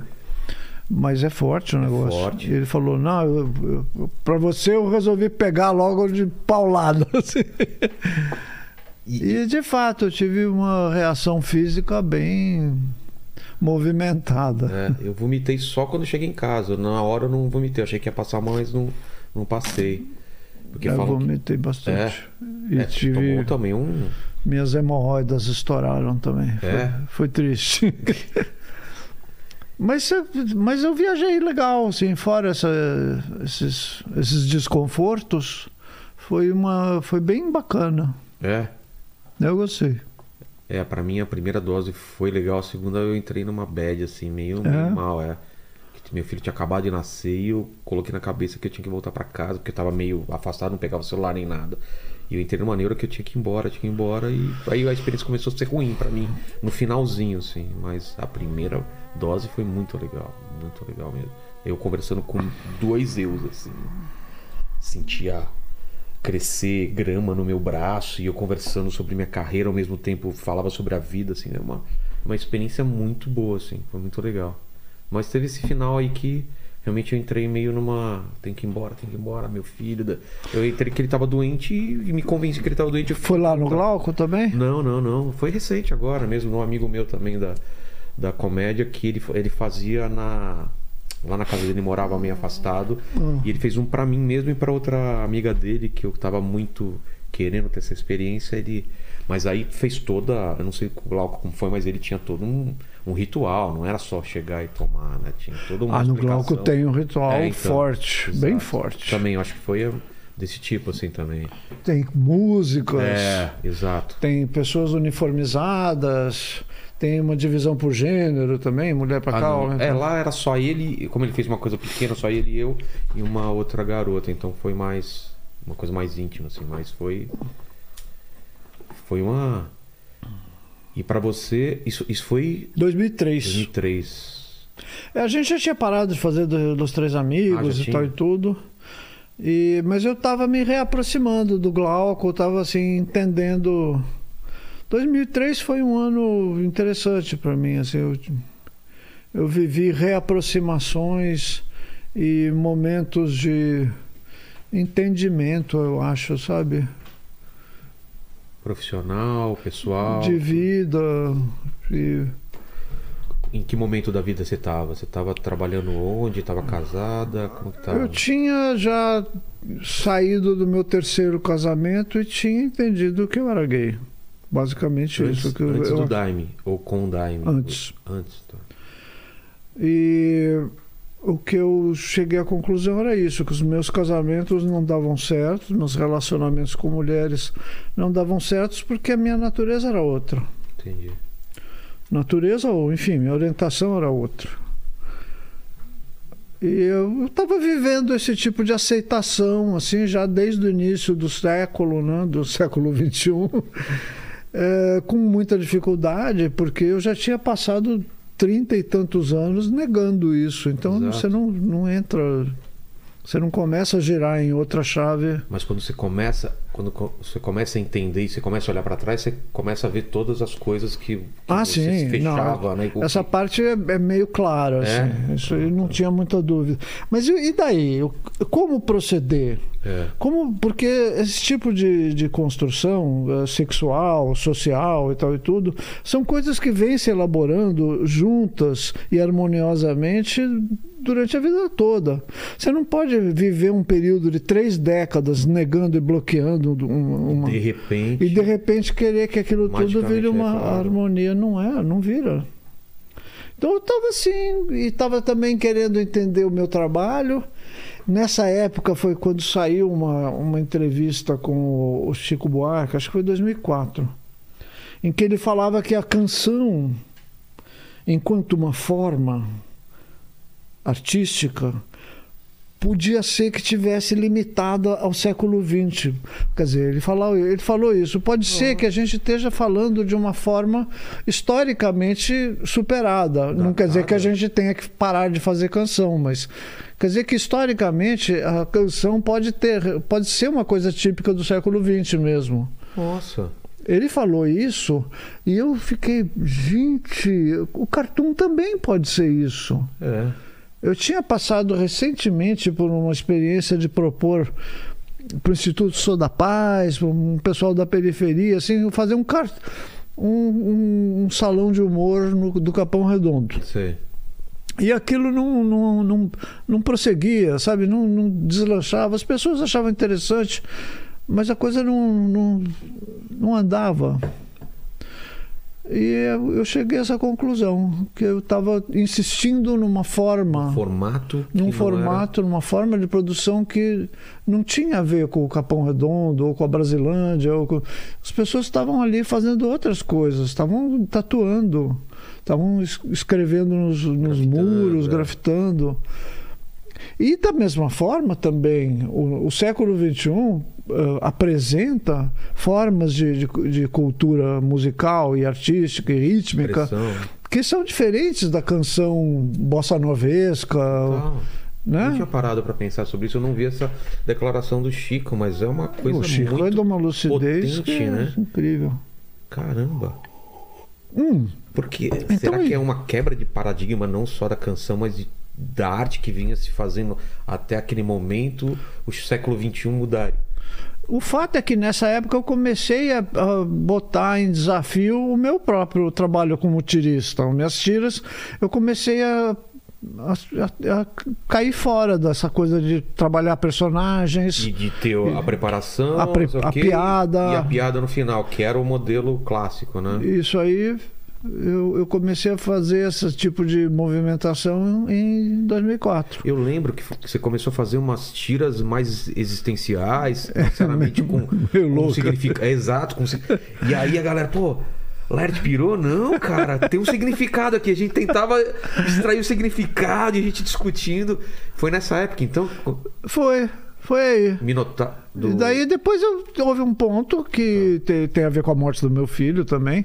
Foi nessa época também? Foi 2005. 2005, tá. No início de 2005 que ele morreu e aí eu, eu botei em xeque radical, assim. Então agora, agora vai o racha. Tipo, quem eu sou e o que, que eu vou fazer? É, porque eu pensei nisso. Eu, eu quero continuar existindo para começar. Ah, é? ou ou chegou nesse questionamento também? fazendo fazendo história em quadrinhos fazendo humor.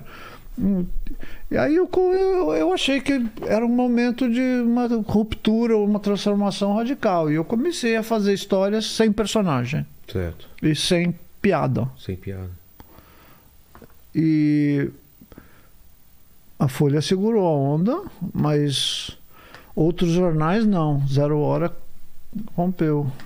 Eles queriam Tribuna... um formatinho clássico de piada. Eles queriam o que eles tinham comprado. É isso. É. Eu não, eu não achei ruim, não. Quer dizer, não achei uh, injusto, sei lá o quê. Você entendeu o Eu entendi desse, perfeitamente. É. Depois eles voltaram. É. Mas através da arte você estava também se, se testando, se conhecendo? Era uma forma de expressar? Era. Ou... Era. É? Era também era isso. Era uma forma de que, me investigar, né? O que, que você lembra dessa época quando você estava desenhando e, e, criando as histórias? Era era, era uma coisa de angústia, de felicidade? O que, que Não, passa? Uma, uma coisa de, de liberdade. Tipo, posso grande. fazer o que eu quiser e tipo não, isso, e não tô é. me importando com o que as pessoas vão, vão achar. Não, eu, eu sempre me importei com o que as é? pessoas. Eu sempre me importei com o que as pessoas acham.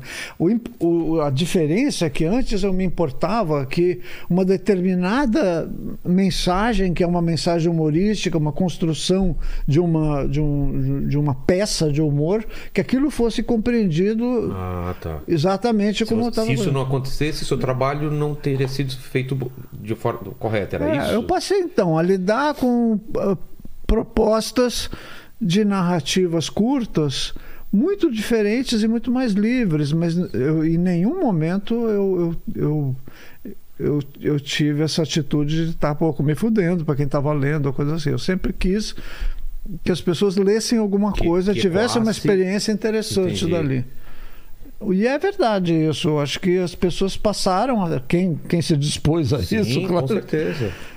Teve experiências diferentes. E eu acho que. Inclusive com, com, até com, com entendimentos diferentes do, da sua intenção, às vezes, né? Sim, porque eu estou produzindo um material que é aberto. É. é. E vendo essas tiras hoje, eu, eu acho que é isso mesmo, elas funcionam dessa maneira, que é uma maneira mais rica para mim. Elas, elas podem tanto contar pequenas histórias, como podem se limitar a uma, a uma visão mais ou menos poética de Levantar alguma um coisa, uma crônica, é. uma coisa assim. Então tem muitas possibilidades né, a fazer com essa tira. E aí você cria personagens novos nessa época também ou vem, Não, vem eu parei de, de criar personagens. É? Na verdade, alguns personagens acabam acontecendo. Sei lá, Dona Ruth, por exemplo, é, é uma personagem dessa época. O Hugo dessa também? nova... Não, o Hugo não. É, é mais Hugo antigo. Ah, tá. O Hugo eu mantive como personagem porque me interessava investigar a coisa uh, do gênero. Entendi. Né? Como ele começou a se travestir antes que eu. Ah, é? Foi antes? É foi, mesmo, antes. foi antes, é. Foi antes. É como se ele. Ele, ele foi na frente. Ele, ele entrasse na água antes e te falasse a temperatura, olha só. E né, aí eu estava indo também e tal, a gente foi conversando. Mas o Hugo me interessava por causa disso, assim, como manter como uma espécie de porta para esse mundo, né? De comentários satíricos. E era uma coisa que eu estava fazendo também, um desafio meio radical, né? Não, total, muita coisa acontecendo ao mesmo tempo, né? A gente tá falando de 2003, 2005, né? É, É 2005 foi com a mudança da tira. Certo. Foi quando meu filho morreu. Tá. Mas gênero foi em 2009. 2009. Aí eu passei um ano me travestindo em, em regime fechado, assim, em festas e coisas assim. Eu não, não andava em público assim, mas. A não ser com a unha. A unha pintada era bandeira, né? E a orelha furada também. Até que eu resolvi que não fazia sentido continuar com uma vida dupla, assim. Eu vou, vou ser uma mulher em público. Mas nessa, nessa época você não estava mais casada, né? Na época do. Hum, Eu tava, eu tinha uma namorada, não morava, a gente não morava junto, nunca morou junto, mas eu tinha uma namorada. E como que foi pra, pra ela? É, foi meio tenso também, mas ela me apoiou bastante, sim. Foi, foi bem legal. Entendi. E, e hoje em dia, como que, como que você vê é, a gente, é, putz, essa, essa coisa que você falou da, da, da tira, né, do formato da shard, do cartoon, como que, como que tá hoje em dia? Como você vê? Existe espaço ainda para essa tira de jornal, para o cartoon, para a charge, a importância disso? É meio hoje em dia... Não, espaço tem. Quando o Chico falou aquele negócio lá, ele, ele meio que frisou isso também. Não é, É, que. não é que vai acabar, é não que, é que vai rádio. acabar. Rádio nunca acabou com televisão e tal, mas muda, né? É, mas eu acho que no caso do cartoon e da e da tira e do quadrinhos tá um pouco embaçado assim o novo formato. Eu achei que a internet, por exemplo, ia arrebentar tudo, que ia aparecer uma nova linguagem, uma nova forma, misturando animação e tal e tudo. Teve, teve alguma tentativa disso? Mas eu acho que foram tentativas. Você também não acha? Também, eu acho que não virou nada, não. Não virou assim uma corrente. Eu, eu mesmo tentei fazer algumas coisas assim na época que os portais pagavam, né, para você fazer, que eram Então, é, possível. Lembra que eram umas animações, é, os quadrinhos que algumas coisas se movimentavam, tinha uma trilha, mas aquilo não seguiu mesmo, não, não pegou tração, né? Então, uma coisa que eu acho que é uma novidade, que é típica da internet e que pegou muito, é a linguagem do meme. Exato, eu ia falar isso. O meme ele não é um cartoon, ele é uma expressão, né, de uma Expressão de humor. de humor genuína, né? Que, que ressoa nas pessoas, elas começam a compartilhar aquilo de uma forma maluca. Nem Normalmente é humor, né? Eu acho que sim. Acho que 90% é humor. É, o meme é o, é o que a gente tem hoje, né? E, e tem memes que são uma figura, tem memes que são em formato como se fosse uma tira, mais de uma coisa, e tem memes que são animados, né? E é uma linguagem que está tá emancipada da figura do desenhista, É. o artesão desenhista, Exato. né, que desenha o- a coisa toda. Pode ser uma montagem. Então pode ser um- qualquer um pode fazer um meme. Verdade. Então, isso é uma das. Mas eu não acho que isso é o resumo de- do- dos acontecimentos. Eu acho que ainda há de acontecer. eh, A gente está no processo, você acha, de uma coisa ainda que vai vir? eu acho que sim. É porque o que gente, esse fenômeno mesmo que você falou de todo mundo hoje em dia é criador ou co-criador né, da, do que está sendo consumido. Isso tem um, um lado bom, mas também tem o lado de que. E o artista, né? Que é o cara que pensa diferente do que. Porque os memes normalmente são coisas mais fáceis, né? Coisas que aconteceu.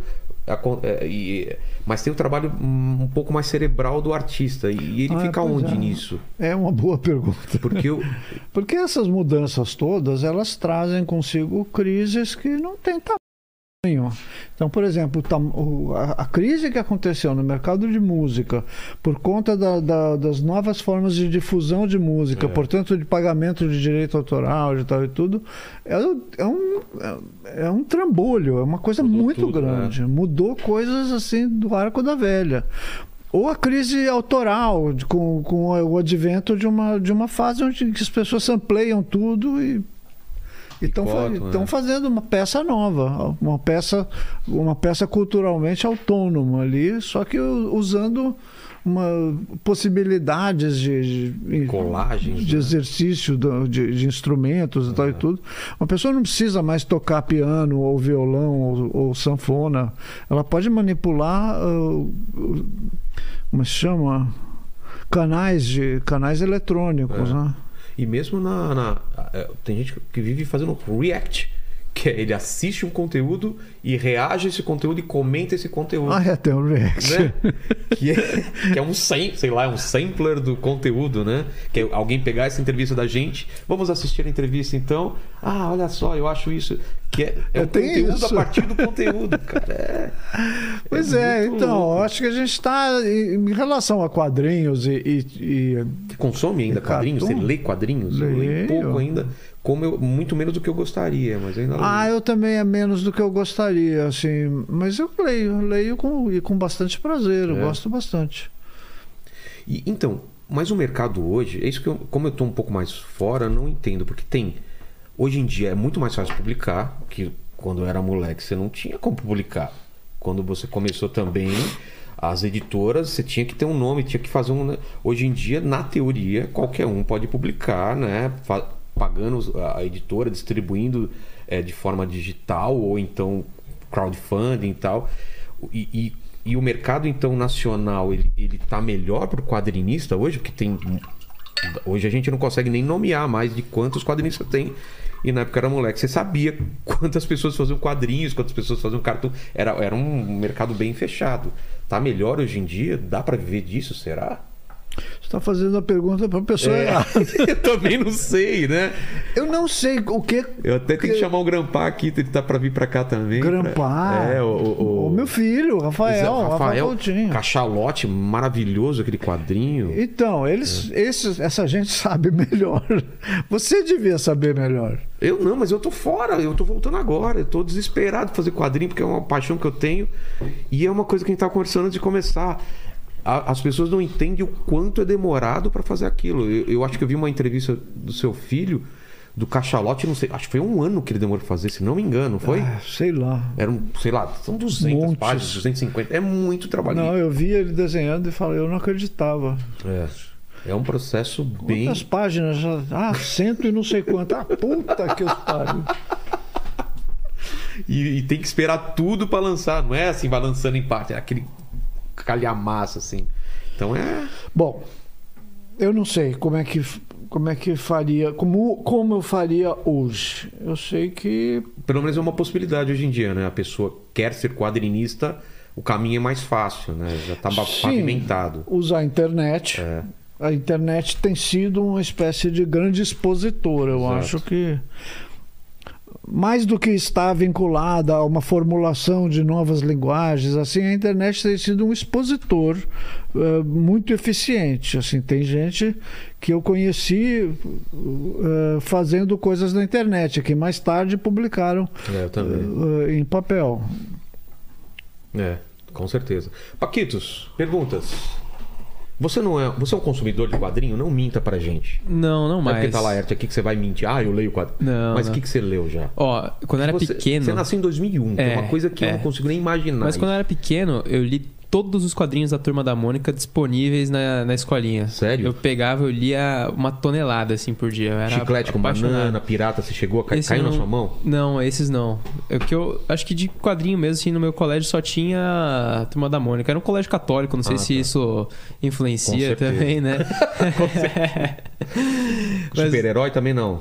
Não, agora eu tô lendo The Boys, mas o quadrinho do The Boys não é tão legal. Ah, entendi. É bem gráfico, assim, é bem chocante, mas a história em si. a série é mais legal. Let's, o Super-herói é uma coisa que nunca me pegou muito, assim, de leitura. Engraçado, mesmo quando eu era adolescente, assim, não era uma leitura que... Também não. Eu gostava do Homem-Aranha, mas acho que era o único. Eu nem isso, não. Eu gostava mais do quadrinho de humor mesmo, assim. Era o que mais me pegava, o que me É, pra mim também. Sim. Qual que eram as suas referências de lá de fora? De quadrinho? Estrangeiros? É. Em que época? É, antes de começar, ou quando você estava fazendo Crumb, quem que você lia, que gostava? Ah, bom, tem esse. esse. esse qua- quarteto, esse, que é o Crumb, né? Underground americano. Certo. Crumb, Griff, uh, Sanclay Wilson. ah, Pasquim, a turma do Pasquim. Ah, os franceses, que é Araquiri, Charlie Hebdo. Principalmente o, o Volinsky, né? Volinsky, É, ah. Rezer.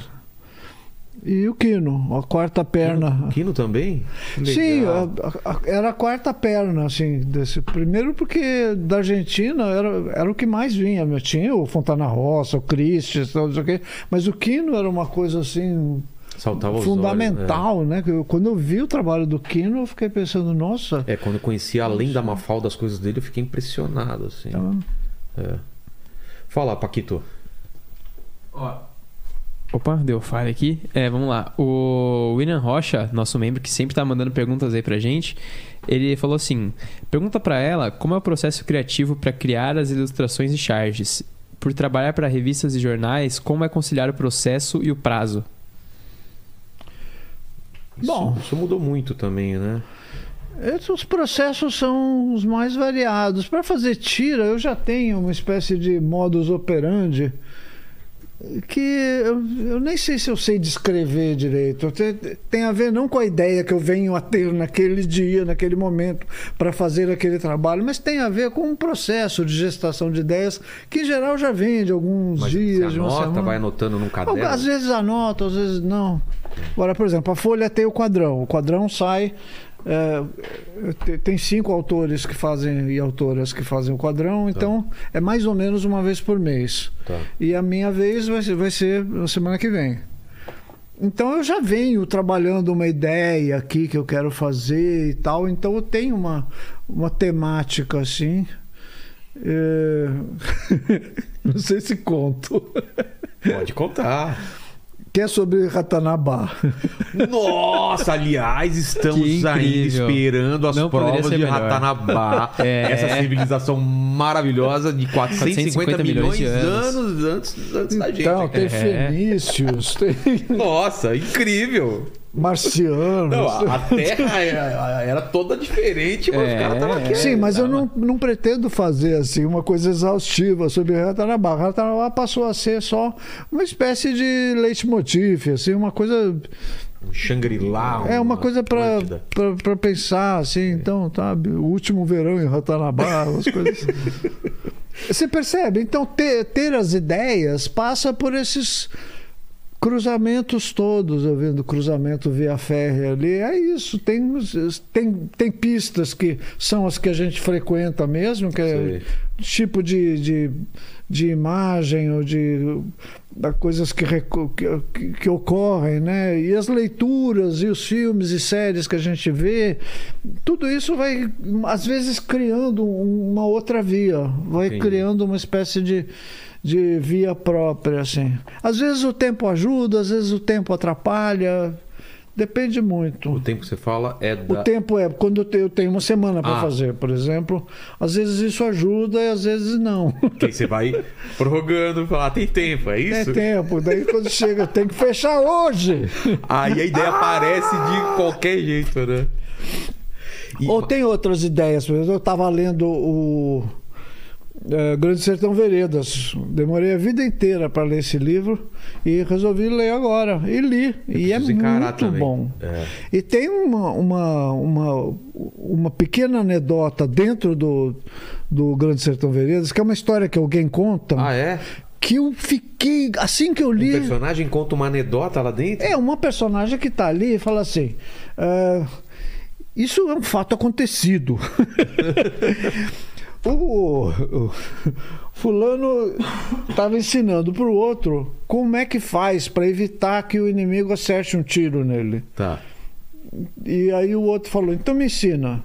E o cara falou: Não, não é assim. Eu, eu posso te ensinar, mas você vai ter que me pagar 40 mil reais. Você tem? Eu tenho, eu pago. Então eu vou ensinar. Você olha a pessoa e pensa, só pensa. Vai errar, filho da puta. Não, a linguagem é assim: é, tu erra, tu erra, tu erra, tu erra, bala passa de lado, não me pega, tu erra, filho do Macan.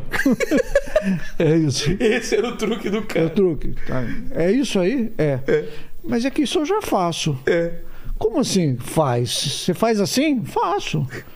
Mas você faz igualzinho? Igualzinho, justo. Só o final, que em vez de filho do Macan, eu falo filho do Macuia. Aí o outro fala, então me paga 20 mil reais só. O começo, paga o começo, o final. Eu, eu vou te dar. É uma história linda. Maravilhosa essa história. É muito linda. Eu falei, isso aí é uma, é uma, uma, É uma coisa que eu queria. meio, É uma é. pérola. Eu, Nossa. e eu botei, eu fiz uma história para pro quadrão. Ah, é? É isso. é Já isso. saiu? Já saiu quero na ver. semana passada. Que maravilha. Assim, mencionando que é uma história que está no Grande Sertão. Mas é só os dois conversando, É. assim, uns cavalos no pasto. Mas aí você falou então da ideia, né? De como vem as ideias. Aí o desenho você ainda faz no papel ou é Faço. digital? Não, faço você no adaptou papel. com, com tablet? Não, ainda não, ainda Não? não. Eu não sei, eu acho que eu ainda vou fazer umas experiências com o digital e talvez incorpore alguns, uma parte disso. Mas eu me reconheço muito em papel, né? Eu não sei. É. Difícil tirar, né? Difícil mudar assim de, de mídia. Colorização já coloriram os seus trabalhos a partir do seu desenho, já digitalmente, né? Quem? Não, alguém pegou algum trabalho seu e já coloriu. Você já viu isso ou não? Não. Nunca aconteceu isso? Não. Nunca? Pô, podiam... Não, eu mesma que faço. É, Mas, mas aí no computador? É. Ou ainda no, no Não, computador. computador, né? Ah, pelo amor de Deus. Pelo, no Photoshop ou algum outro programa? Não, é Photoshop. Photoshop, né? Tá. Fala, Paquito. Ó, Seu tem... bigode maravilhoso. É, muito obrigado. Tem duas perguntas da Renata aqui. É, a primeira é qual a sua opinião sobre pronome neutro? Eu acho que é uma, uma, uma boa uma boa experiência no sentido de que é uma experiência e é também uma necessidade que que chama que atende a uma demanda por respeito, né? Da parte das pessoas trans. É, eu tratei logo de deixar claro que eu prefiro que me tratem no, no feminino. Demorei um pouco ainda a, a, a deixar isso claro para mim, inclusive. Você chegou a pessoas- pensar em mudar o nome? ou- Sim, queria ser Sônia. E por que que não... Ah, porque eu achei que Laerte era bem sofisticado, me representava bem. É um nome, eu gosto desse nome. É, e tem um um vínculo com o meu trabalho que também eu fiquei meio cansada, previamente cansada Entendi. de tentar mudar, assim, sabe? Agora é Sônia, sabe? Esse tipo de coisa. Não, deixa Laerte, só, me, só Só põe o feminino. O, o, a Laerte, né? A Laerte dá. Existem mulheres chamadas Laerte. Exato, eu ia falar isso. Existe, É. acho que. Eu não sei, eu, eu entrei no site do. IBGE e não, vi você isso. coloca no, no, no Face você acha mesmo. Pois é. É. E, e- e é tudo cis, não é mulher trans, não. É? Bom. Aí, agora, o, o pronome neutro é uma, é uma invenção. É uma invenção que eu acho que merece, merece um esforço, assim. Eu não sei quanto de esforço. Eu não me sinto à vontade de, de ficar. ah, Não é uma chama? ainda para de, pra defender. É, eu, não, eu não me sinto à vontade de ser muito agressivo nesse, nesse, nesse ponto, mas eu entendo a necessidade. Acho que é complicado porque é uma mudança de códigos de linguagem que não, difícil acontecer assim da, da noite para o É, dia. e né? normalmente esses processos são lentos, né? Vai E acontecer tem língua que é pior ainda. Outro dia eu tava. é? eu, eu entrei no YouTube para ver umas lições de árabe. O, a- o, o pronome para segunda pessoa do, é, varia de, de homem para mulher. Sim, sim. Teve aqui o shake, né? Ele O explicando. tu, é super complicado. É, Você e o tu. muda o verbo, eu acho que muda se Até é o pra verbo homem, é. mulher. Não, pra. Não, a tu, é. Não, pro e grau de pra proximidade. Novo, pra velho, muda, É, tudo, muda tudo. não é? O- Acho o que japonês também. O tratamento. japonês também, não é verdade. Você tem que, na hora de falar, você já sabe se a pessoa é nova, se a pessoa é mais velha. Se ela é se próxima. é um professor, parece é. que para professor tem um tratamento diferente. Então, em, em português já tem a, a terceira pessoa, que é ele e ela. E você, Eu, tu, ele e ela. É. o nós e o vós são, É. são, são de dois gêneros, Exato. e o eles e elas também. É. Mas no árabe é o já o tu já, É, já, já é, diz. já, já é flexionado. Então, é, sei lá, são coisas. di- Dizem que eu tenho uma amiga que, que mora na Finlândia. Ela é argentina, mora na Finlândia. É Ruth. finlandês que fala? Hã? Lá é finlan- finlandês? É, finlandês. Finlandês. E ela fala finlandês, dá aula de, de espanhol lá e tudo. Nossa. Mas ela é, ela, ela é casada com uma moça, com uma com outra mulher. E as- ela diz que às vezes é possível você tocar uma conversação social assim e ninguém perceber que você está se referindo a uma, uma parceira do, do mesmo. Mas em parceira- finlandês ou em. Em finlandês, Ah, é? porque o gênero dentro Abrange, da linguagem entendi. aparece de uma forma que não é evidente assim, Entendi. né? Entendi. É, eu não entendo nada de finlandês. Em português, você- contando assim, ah, eu cheguei em casa é, e ela me falou, por exemplo. Exato. Mas em finlandês parece que tem formas de você. Eu não sei, eu tô. Eu também não entendo. Tô sendo meio assim, lembrando do, do que ela me disse. Assim. E é possível você tocar uma história e ninguém perceber que você, tá, que você tem um, um- um casamento. Como é que chama? Igualitário. né? Ó, a outra parte da pergunta dela, ela fala que. A Renata? É, Ah. ela fala é, que infelizmente é, existe competição feminina, rivalidade feminina até entre as mulheres trans. E ela pergunta se já aconteceu com você de alguma mulher trans implicar com você, é, ter algum tipo de preconceito com o seu pronome jeito ou algo Ah, do tá. tipo. Por causa de quê? Não, implicar por qualquer coisa, por causa de alguma alguma opinião, posição. é, Opinião, ah, tá. falar que você não representa ou algo do tipo. Já teve algum tipo de rusga assim, mas a coisa tão.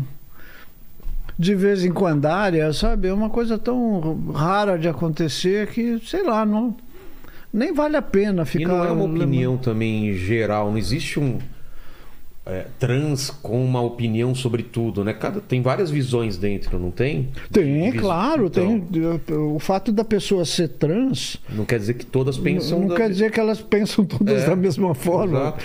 E nem que tem o mesmo tipo de, de natureza, ou que tem o É. mesmo tipo de afinidade. Em geral, eu me encontro com pessoas trans dentro de contextos que têm a ver com o movimento, que são eventos e tal e tudo. Então ali já tem uma, uma espécie de de eh, harmonia geral, assim, quer dizer, a gente está falando do- de, um, de uma causa, ou a gente está defendendo bandeiras e tal e tudo. Não que não tenha acontecido eh, tensões e dissensões eh, nesses momentos também. Mas faz parte Mas também. faz parte, né? é, Também isso aí. Também. Assim como, como tudo que a gente está vivendo hoje em dia, tá todo mundo tentando entender, né? Essa, tá falando de arte, tá falando de, de, de várias coisas que tá todo mundo tentando entender. A gente tá vivendo num mundo muito de mudança, você não acha, não? Agora, eu acho que está se vivendo também dentro do, ah, do movimento de, de gênero uma espécie de.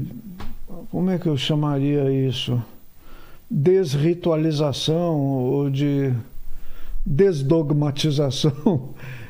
Eu tenho visto que pessoas seria? trans aparecendo em, em- em perfis de Twitter, em lugares assim, das mais variadas Ah, conformações. Sim, isso é maravilhoso. Pessoas não binárias, É. pessoas dos mais variados tipos, travestis com, com barba É. e. Sabe, tem um, Sem ter um uma estereótipo. quantidade. ou- ou- exatamente. Ou uma forma que você fala, ah, tá, né? Ao mesmo tempo, tem também é, essa expressão da travesti lindíssima, femininamente lindíssima, do, do menino trans totalmente ali Sim. masculino clássico. dando operada, assim. dando operada. Tem a de- Nani já veio aqui, veio a Jéssica aqui, e cada pessoa tem uma história diferente. Sim, exatamente. É, por que, que eu fiz a operação, por que, que eu não fiz, por que, que eu mudei o nome, por que eu não mudei. E cada uma você você escuta durante duas horas, você. Ah, entendi. Dá pra você entender a história da pessoa e faz todo sentido. Por isso que é difícil, às vezes, você colocar numa mesma forma. Não, todas têm que fazer tal coisa. Não dá, né? Não, não dá. Não dá. Mas isso acho que já é um entendimento é, que está tá bastante disseminado. Agora, em função dessa abertura e dessa amplidão de possibilidades, por exemplo, é, que se situa a questão do pronome. É. Por quê? Porque não se resume mais a, a- homens trans quererem ser tratados por ele ou mulheres trans quererem ser tratadas por ela. Existe um gradiente de possibilidades entre uma coisa e outra que é enorme, que também quer tratamentos respeitosos. Então tem as, as- todas as, as propostas de elo, de, né, de É. Eu acho que, que, que a coisa mais educada a fazer, ou mais civilizada, Perguntar sempre é perguntar pra pessoa, É, não é? Exatamente. Como, Como você quer ser tratada, me ensinar. E também eu vejo da minha parte a, a outra pessoa, pessoa ter uma paciência também com quem está disposto a aprender, né? Porque às vezes não existe essa paciência, né?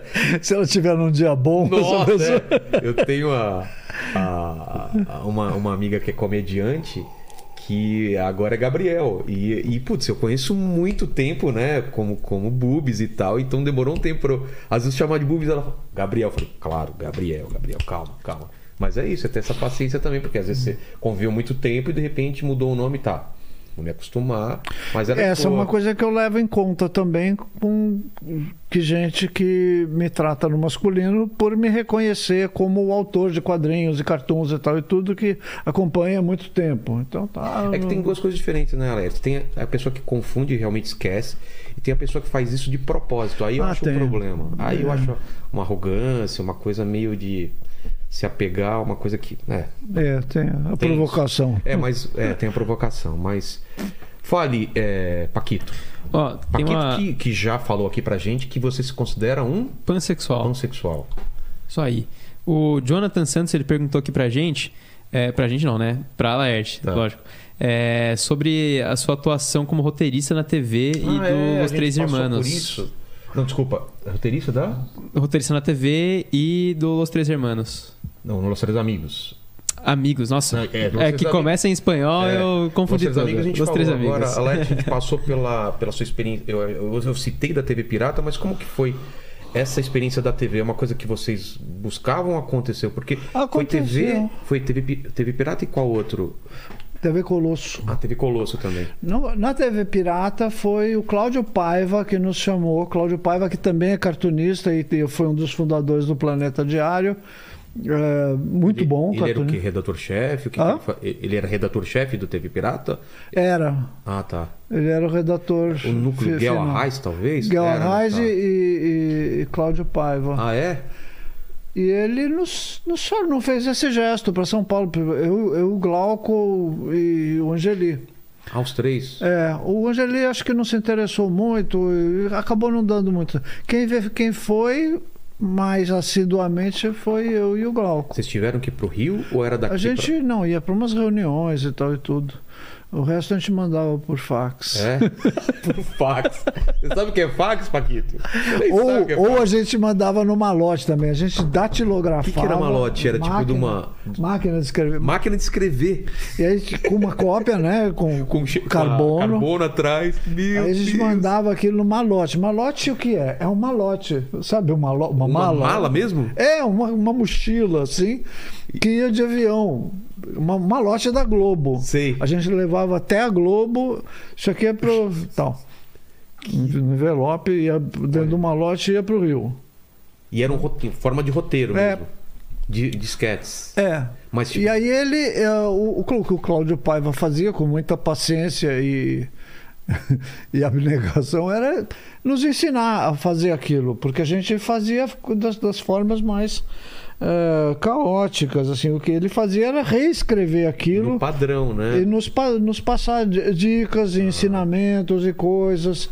E não é só como escrever um roteiro, é também como lidar com essa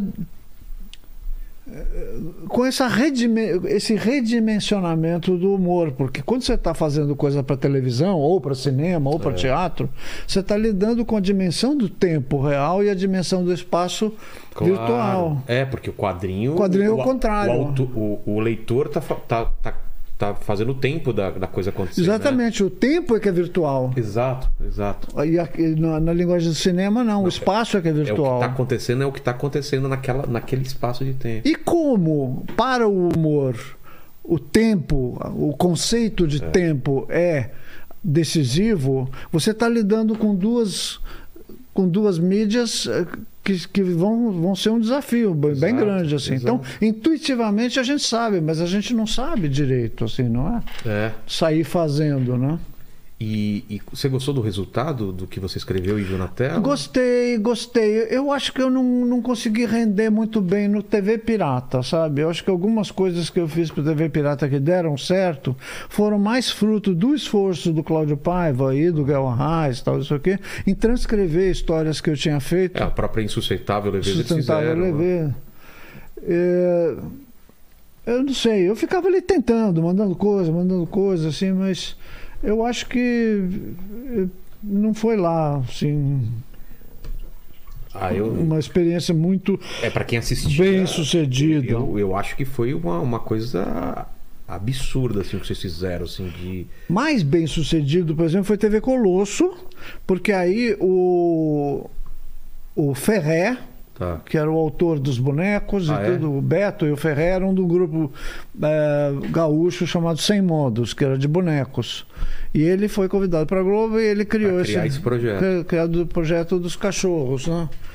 E ele nos convidou porque ele achava que o, o, o, o programa se beneficiaria de uma estrutura de sketches parecidos com o que a gente fazia em tiras. certo Então Faz convidou sentido, né? Angeli, Glauco, eu, Fernando Gonzalez, Luiz G e mais alguns que não eram exatamente autores de quadrinhos. E o fato é que eu fiquei de redator final ah é na época.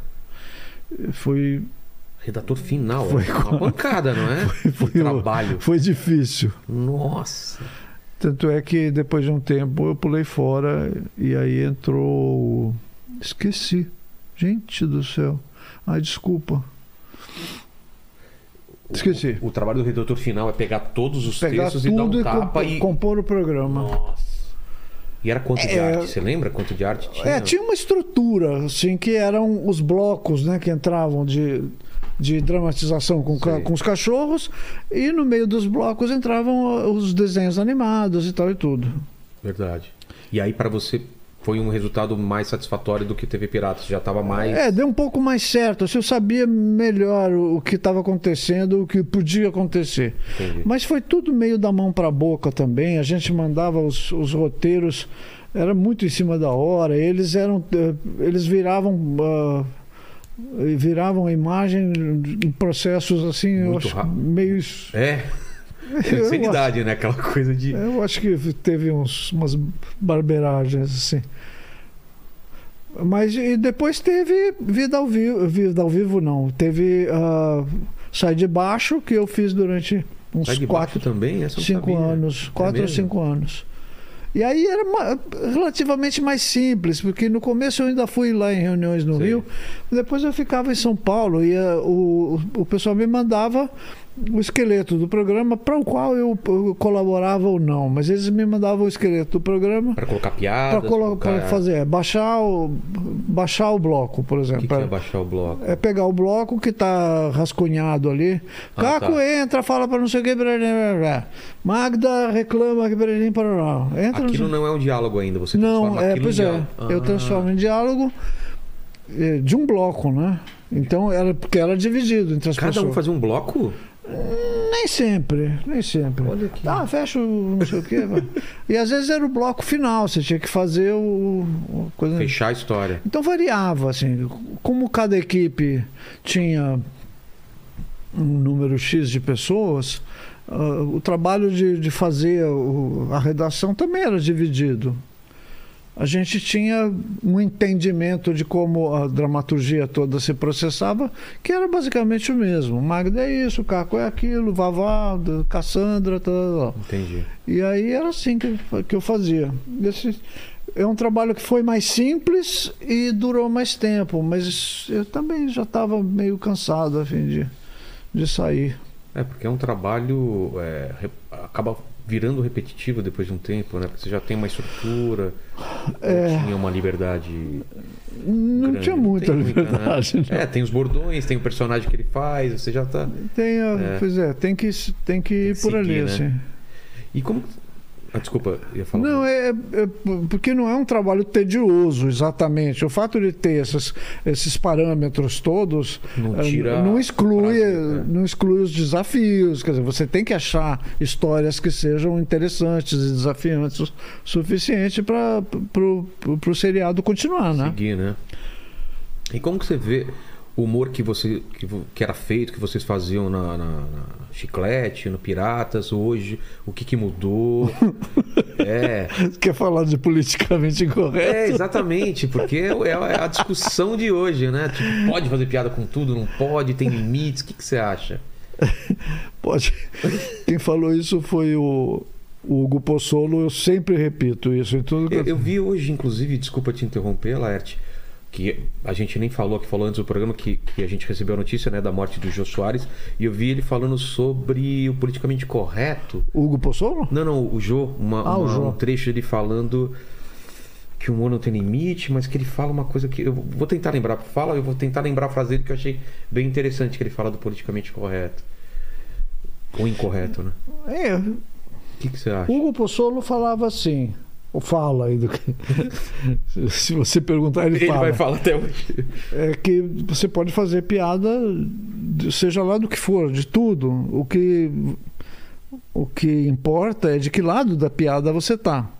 Entendi. O que é uma formulação muito interessante, porque deixa evidente que humor, piada, não é uma linguagem neutra. Não é uma linguagem Você não pode se tirar, se tirar da equação da piada. Você- isenta. É, né? Você não está trabalhando numa, no campo da neutralidade quando você está contando uma piada. Você, de alguma forma você está tomando um- um uma posição em relação àquilo. sempre É, tem um alvo, você acha? hã? Sempre tem um alvo a Sempre piada? tem um alvo. É. Eu acho que sim. Eu acho que sim também. A piada tem um alvo sempre. Sim, porque a piada se dá enquanto É. piada em função de alguma referência que é considerada normal, cabível, Um- Uma inversão de expectativa, ou Sim, e- exagero, e isso co- constrói uma situação que é ah, a, a piada, né? Que é a situação excepcional, risível, ridícula e tal, não sei o quê, em confronto com um, um- um- um conjunto de, de conceitos, de ideias, de costumes, tal, tal, que é tido como esperável, normal. Eu sei, esse esquema te coloca enquanto autor ou autora de, de, de humor em algum, em algum lado, né? Então você não chega num- numa plateia que tem claramente uma posição eh, a respeito de um assunto e confronta esse assunto. Você não faz isso impunemente, quer dizer, você pode Vou dar um fazer. exemplo bobo. Você não chega numa plateia de criança e vai contar uma piada com palavrões e sexo. Isso é uma coisa simples. Não, tá? aí é diferente, É porque você diferente. está falando de De repertório contexto, também. De repertório e de onde você está contando isso daí. É, você pode exatamente fazer a provocação, que é uma coisa que o Luiz K e esse pessoal que, que a gente vê na, na internet faz frequentemente. Mas de alguma Quer forma. testar o limite, você está falando? É, Provocação? É, é. Mas é que de alguma forma o que está se o que está circulando hoje é uma moeda um pouco mais complexa do que era um tempo atrás. Você chegava numa plateia no tempo do Zé de Vasconcelos e contava uma, uma piada que ridicularizava mulheres no volante, por Ah, exemplo. sim, sim. Essa- essas piadas acabam não tendo mais graça porque o mundo muda. O mundo muda. exato. então, eu acho que é isso. Você acha que o. É mas- menos uma questão de limites e mais uma questão de horizontes. Hã? De bom senso, de horizonte. Horizontes. Mas É também. o eu que, acho onde, o que, que você pode fazer com o humor? Sim, sim. O que Eu você pode fazer com o humor é, é- é de uma amplidão muito Ah, grande. é. Eu acho só injusto quando as pessoas analisam, por exemplo, vão analisar o seu trabalho, vão analisar qualquer coisa que foi feito antes, sem analisar o, a- o contexto histórico daquilo, né? É meio Ah, injusto. sim, bom. É, porque se você pega piada dos Los Três Amigos hoje, analisar com a visão de hoje é injusto, porque Não, não, é, não é? Três amigos, Exato. Piratas do Tietê. Pirata Tietê- Não, tudo. Qualquer coisa que você for analisar, tem que entender o contexto daquela época, né? Exato, eu também acho. É, né? Porque às vezes é injusto o pessoal querendo cancelar Friends. Mas ou- ao mesmo lá. tempo, você eh, lida com eh, situações que existem hoje, onde é, é quase impossível você travar um debate equilibrado, sereno. É. Por quê? Você joga, uma, você joga uma coisa num território virtual, Esquece, aquilo já virou outra coisa. vira né? outra coisa. Né? Entra num. Você sofre muito com isso ou não? Você Não, sofro. não. Você não se manifesta nas redes, assim. Eu me manifesto com, com o devido cuidado. É, algumas coisas eu. Eh, Não só eu, como também o Angeli e a Carol, resolvemos eh, que não era exatamente o momento, fazer uma, uma coletânea de Los Três Amigos, por exemplo. Ah, entendi. A gente achou que é bom dar um tempinho, assim. Entendi. Porque é isso, tem que, você tem que fazer esse tipo de coisa uh, pensando nas. na- É olhar o Trapalhões hoje em dia, o, o- o humor que era feito né, na época dos programas Jô Soares, do Chico Anísio, aquela coisa é, mais antiga. É, eu não sei se tem que se fazer um disclaimer ou falar, cara, ó, lembre-se que isso foi feito nos anos 80, ou isso foi feito nos anos 70. É. Mas. Mas existe, tá aí. Você- Né? Tá disponível. Exato. Você tem que, qualquer coisa que você for ler, consumir, uh, fruir, É. você tem que lembrar de ter, o que, quem foi que estava comentando aí que eh, que leu Mob Dick Foi e o- achou eu- rastro- eu o Felipe, Felipe Neto, Neto. né? É. Então, o Felipe Neto não é, não é um idiota, não é uma pessoa eh, limitada Exato. de modo algum. Pelo contrário, é uma pessoa muito Ele qualificada. estava falando, só para quem não sabe, ele estava falando que ele leu é, O Moby Dick. e viu várias falas racistas e tal, e o que, que ele deveria fazer. Pois né? é, eu achei, eu achei bonita, inclusive, a essa posição dele, assim. Mas é isso. A, a coisa óbvia não, não tinha se colocado para ele. É ler contextualizando. Exato, não é né? queimar os livros, não, Não é, é queimar o livro, mas é ler contextualizado. Exato. né? Então, lembrar disso quando você estiver lendo Monteiro Lobato, lembrar disso quando você... Lovecraft, Machado de Assis. Machado também? Ué, Tem coisa. vê os negrinhos que aparecem no- no- nos contos Putz, dele, mesmo. sabe? É, qualquer a- a- autor- É mesmo, tô lembrando. A Agatha Christie também. Agatha Christie. Tinha o conto dos Dez Negrinhos, lembra? É, bom, aí eu tô É, Os negrinhos. que agora virou. é, e não tinha mais nem. não- Dez índiozinhos. Não, não. Foi índiozinhos, depois também trocaram. Não é mais E agora índiozinhos? é, agora é não so- e não sobrou mais nenhum. É o nome do livro. Entendi. Mas é isso, é contextualizar, entender aquela época até como O uma- jogo da Lula, no- que mudaram. mudaram o nome por quê? Por causa do Round Lula. six. Exato, é verdade. É o Round Six, né? Que era o Squid Game, né? O, É, o Squid não, Game. o jogo da Lula, imagina. Inglês, Squid Game. Não, o jogo da Lula, a galera já ia assistir como Mano. opinião. Antes de assistir, já ia assistir Já como ia, opinião. é. Ridículo esse sério. Você assistiu? Não, jogo da Lula? Como assim? Não ia nem ver a- o banner. Não, não né? ia ver nada. Como que os caras fazem uma série para apoiar um candidato? É, é assim. A pessoa não lê a matéria, não lê o livro, vai só no, no- no- no enfrentamento. Então, é, é preciso ter algum jogo de cintura. Total, hoje em dia, né? É isso, Paquito? É, aqui a galera falou de vários personagens seus, aqui uns que eles gostam, tava pergun- eles estavam perguntando de alguns. E tem uma pergunta da Ana Clara, ela perguntou qual dos seus personagens é o que você tem maior carinho. Se tem algum, né? Porque acho que às vezes é meio difícil de escolher um filho preferido, né? Eu não tenho carinho especial por nenhum deles. Ou Assim, por eu- história, né? Hã? Ou por uma história, por uma. É, tem algumas histórias que eu acho que foram assim bem sucedidas e eu gosto do Fadas e Bruxas, por exemplo, mas não gosto especialmente das personagens que que estão ali. Os personagens e as personagens que eu trabalhei nas tiras, eu gostava daquele com quem eu estava fazendo história na hora. Na Bom, hora. fosse Overman, fosse os gatos, fosse Deus, fosse Fagundes. É, eu, eu acabei não tendo Ah, assim. Fagundes foi um que foi pra TV Pirata também, né? Hã? Fagundes do Puxa Saco foi pra TV Pirata, não foi? Fizeram uma adaptação. Foi, É, teve. eu um- era o Guilherme Caran que fazia. É, verdade. Verdade.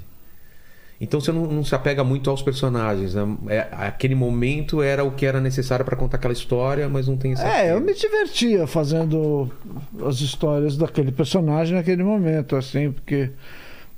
É, é- é isso, você se envolve com Overman, por exemplo. Overman, que era o, o, o Deus, é, o Deus, Deus, eu, eu gostei de fazer Deus assim. Mas depois que eu parei de fazer, não deixa assim um vácuo, não, não fica um vazio. Entendi.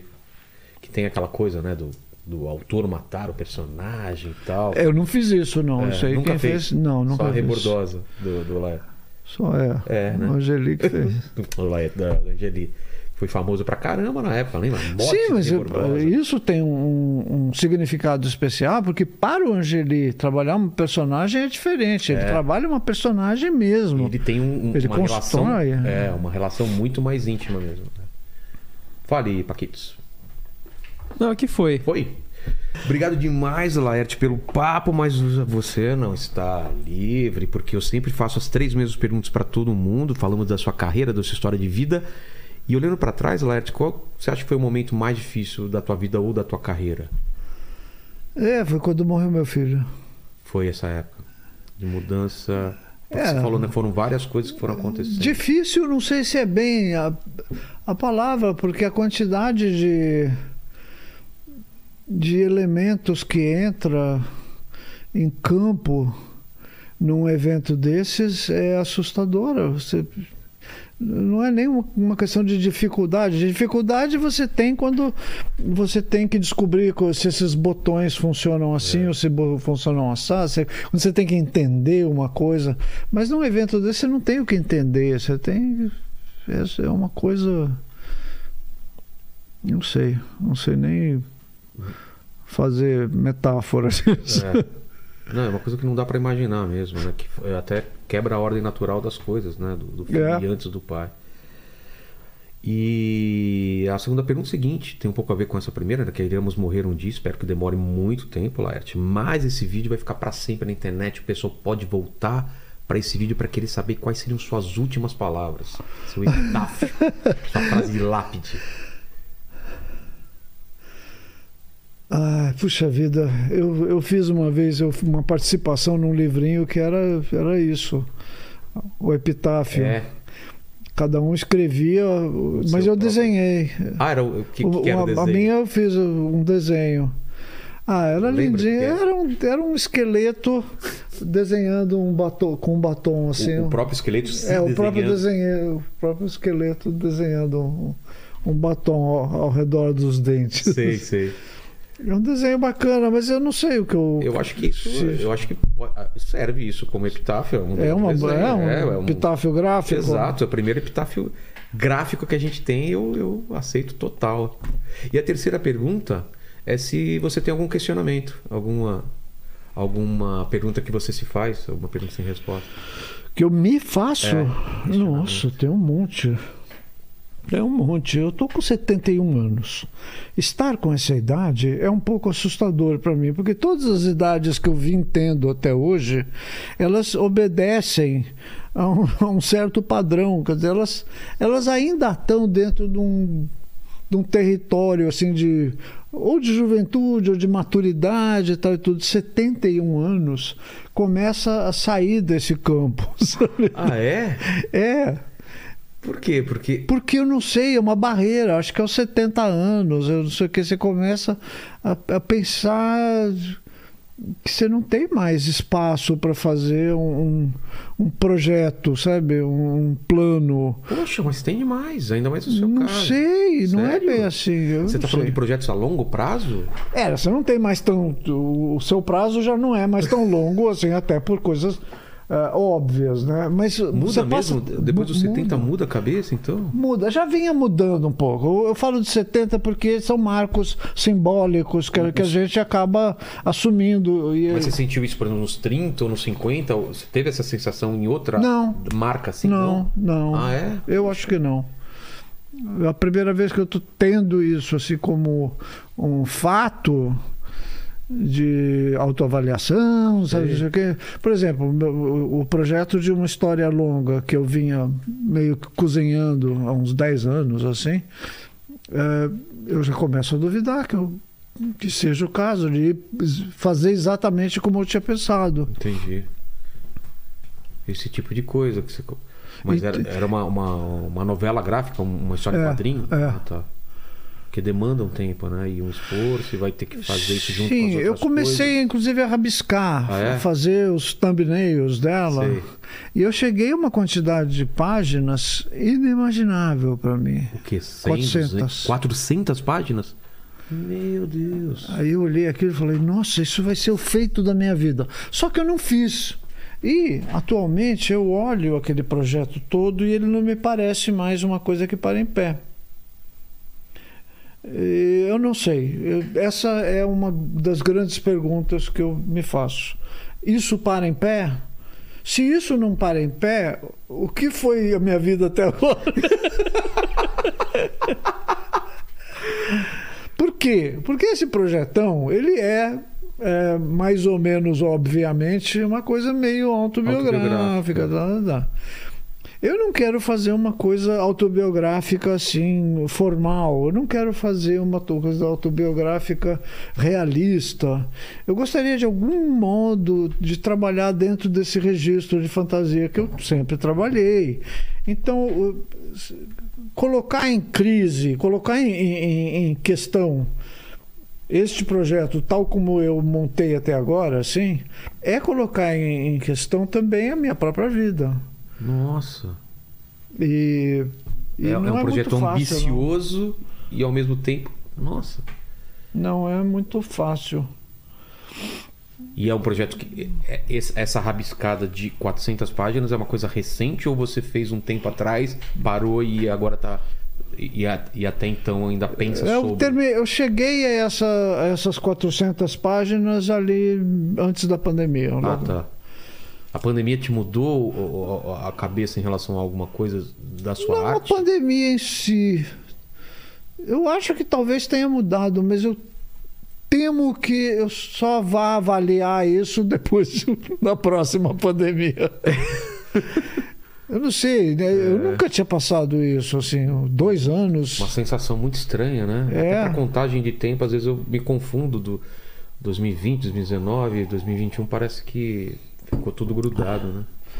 É. É. Mas espero, espero de coração que você tome a decisão certa de começar esse projeto e finalizar, porque eu gostaria muito de ver isso e tenho certeza que vai É, ser um eu trabalho. também gostaria de ler. Até porque no meio do projeto ele pode mudar. Imagina, 400 páginas. Durante o projeto ainda ele vai. Ele tem uma vida própria, né? Ele vai se. A sua vida pode mudar, pode vir mais. Pode ter outra pandemia, pode ter outra coisa. Então é uma coisa que eu gostaria de ver mesmo. Eu também. Agora, como desenhista, eu não consigo imaginar. Desenhar 400 páginas, meu Deus do céu. É muita coisa. Desenhar 400 páginas com um padrão de história dos piratas, com uma, uma nau pirata, com, é. com vés, mastros e cordas e tal e tudo, é uma coisa. É. Agora, desenhar 400 páginas eh, com um grafismo mais próximo das tiras que eu tenho usado, pode ser outra. Entendi. Então, eh, são todas É, essas coisas, são coisas decisões, que, eu, né? que, é, que eu tenho pensado, coisas que eu tenho que decidir. É. E são perguntas que eu me faço. Então respondam nos comentários vocês que chegaram até aqui nessa conversa para provar que você chegou até aqui, escreva 400 páginas, a gente sabe que você chegou até o final da conversa e convençam a Laerte de fazer esse projeto. Por favor, né? por favor, viu? Não, não faço. Ou não convençam também, né? É. Deixa ela aproveitar a vida É. de outra forma. É, se também. você tem muito amor Pelo pela menos deixa pessoa da Laerte. É. aí você não convence ela porque você não, Não, quer convence que ela... seu filho a desenhar, pelo menos, né? É, aí é uma né? boa. Tá novo, né? Então vai lá e ele vai desenhar. Não sei, ele desenha rápido hoje em dia? Como tá? Rafael? É, o Rafael, como que é? Ele é bem mais rápido que eu. É mesmo? Então, olha aí. E melhor também. Mas é quatro mãos, de repente, né? Então, obrigado demais, Laerte. Obrigada eu. Gostou do papo? Eu adorei. Gostei, bem Lembramos legal. bastante coisa aí. A memória falhou aí também pra mim. Eu não lembro direito das datas, mas é isso. Eu sei que foi importante demais seu trabalho para o quadrinho nacional e para o meu trabalho hoje em dia. Apesar de eu desenhar muito pouco, minha mãe fala que eu estou jogando fora. Sabe aquela coisa de mãe, né? Vai você desenhar, É, eu, eu vou, vou voltar, voltarei, mano. Minha mãe fica, você jogou seu talento fora, não desenha mais, eu não sei o que. Vou desenhar, mãe, vou desenhar. Então, obrigado demais. Obrigado, Paquito. Obrigado a vocês que estiveram até aqui. Até mais.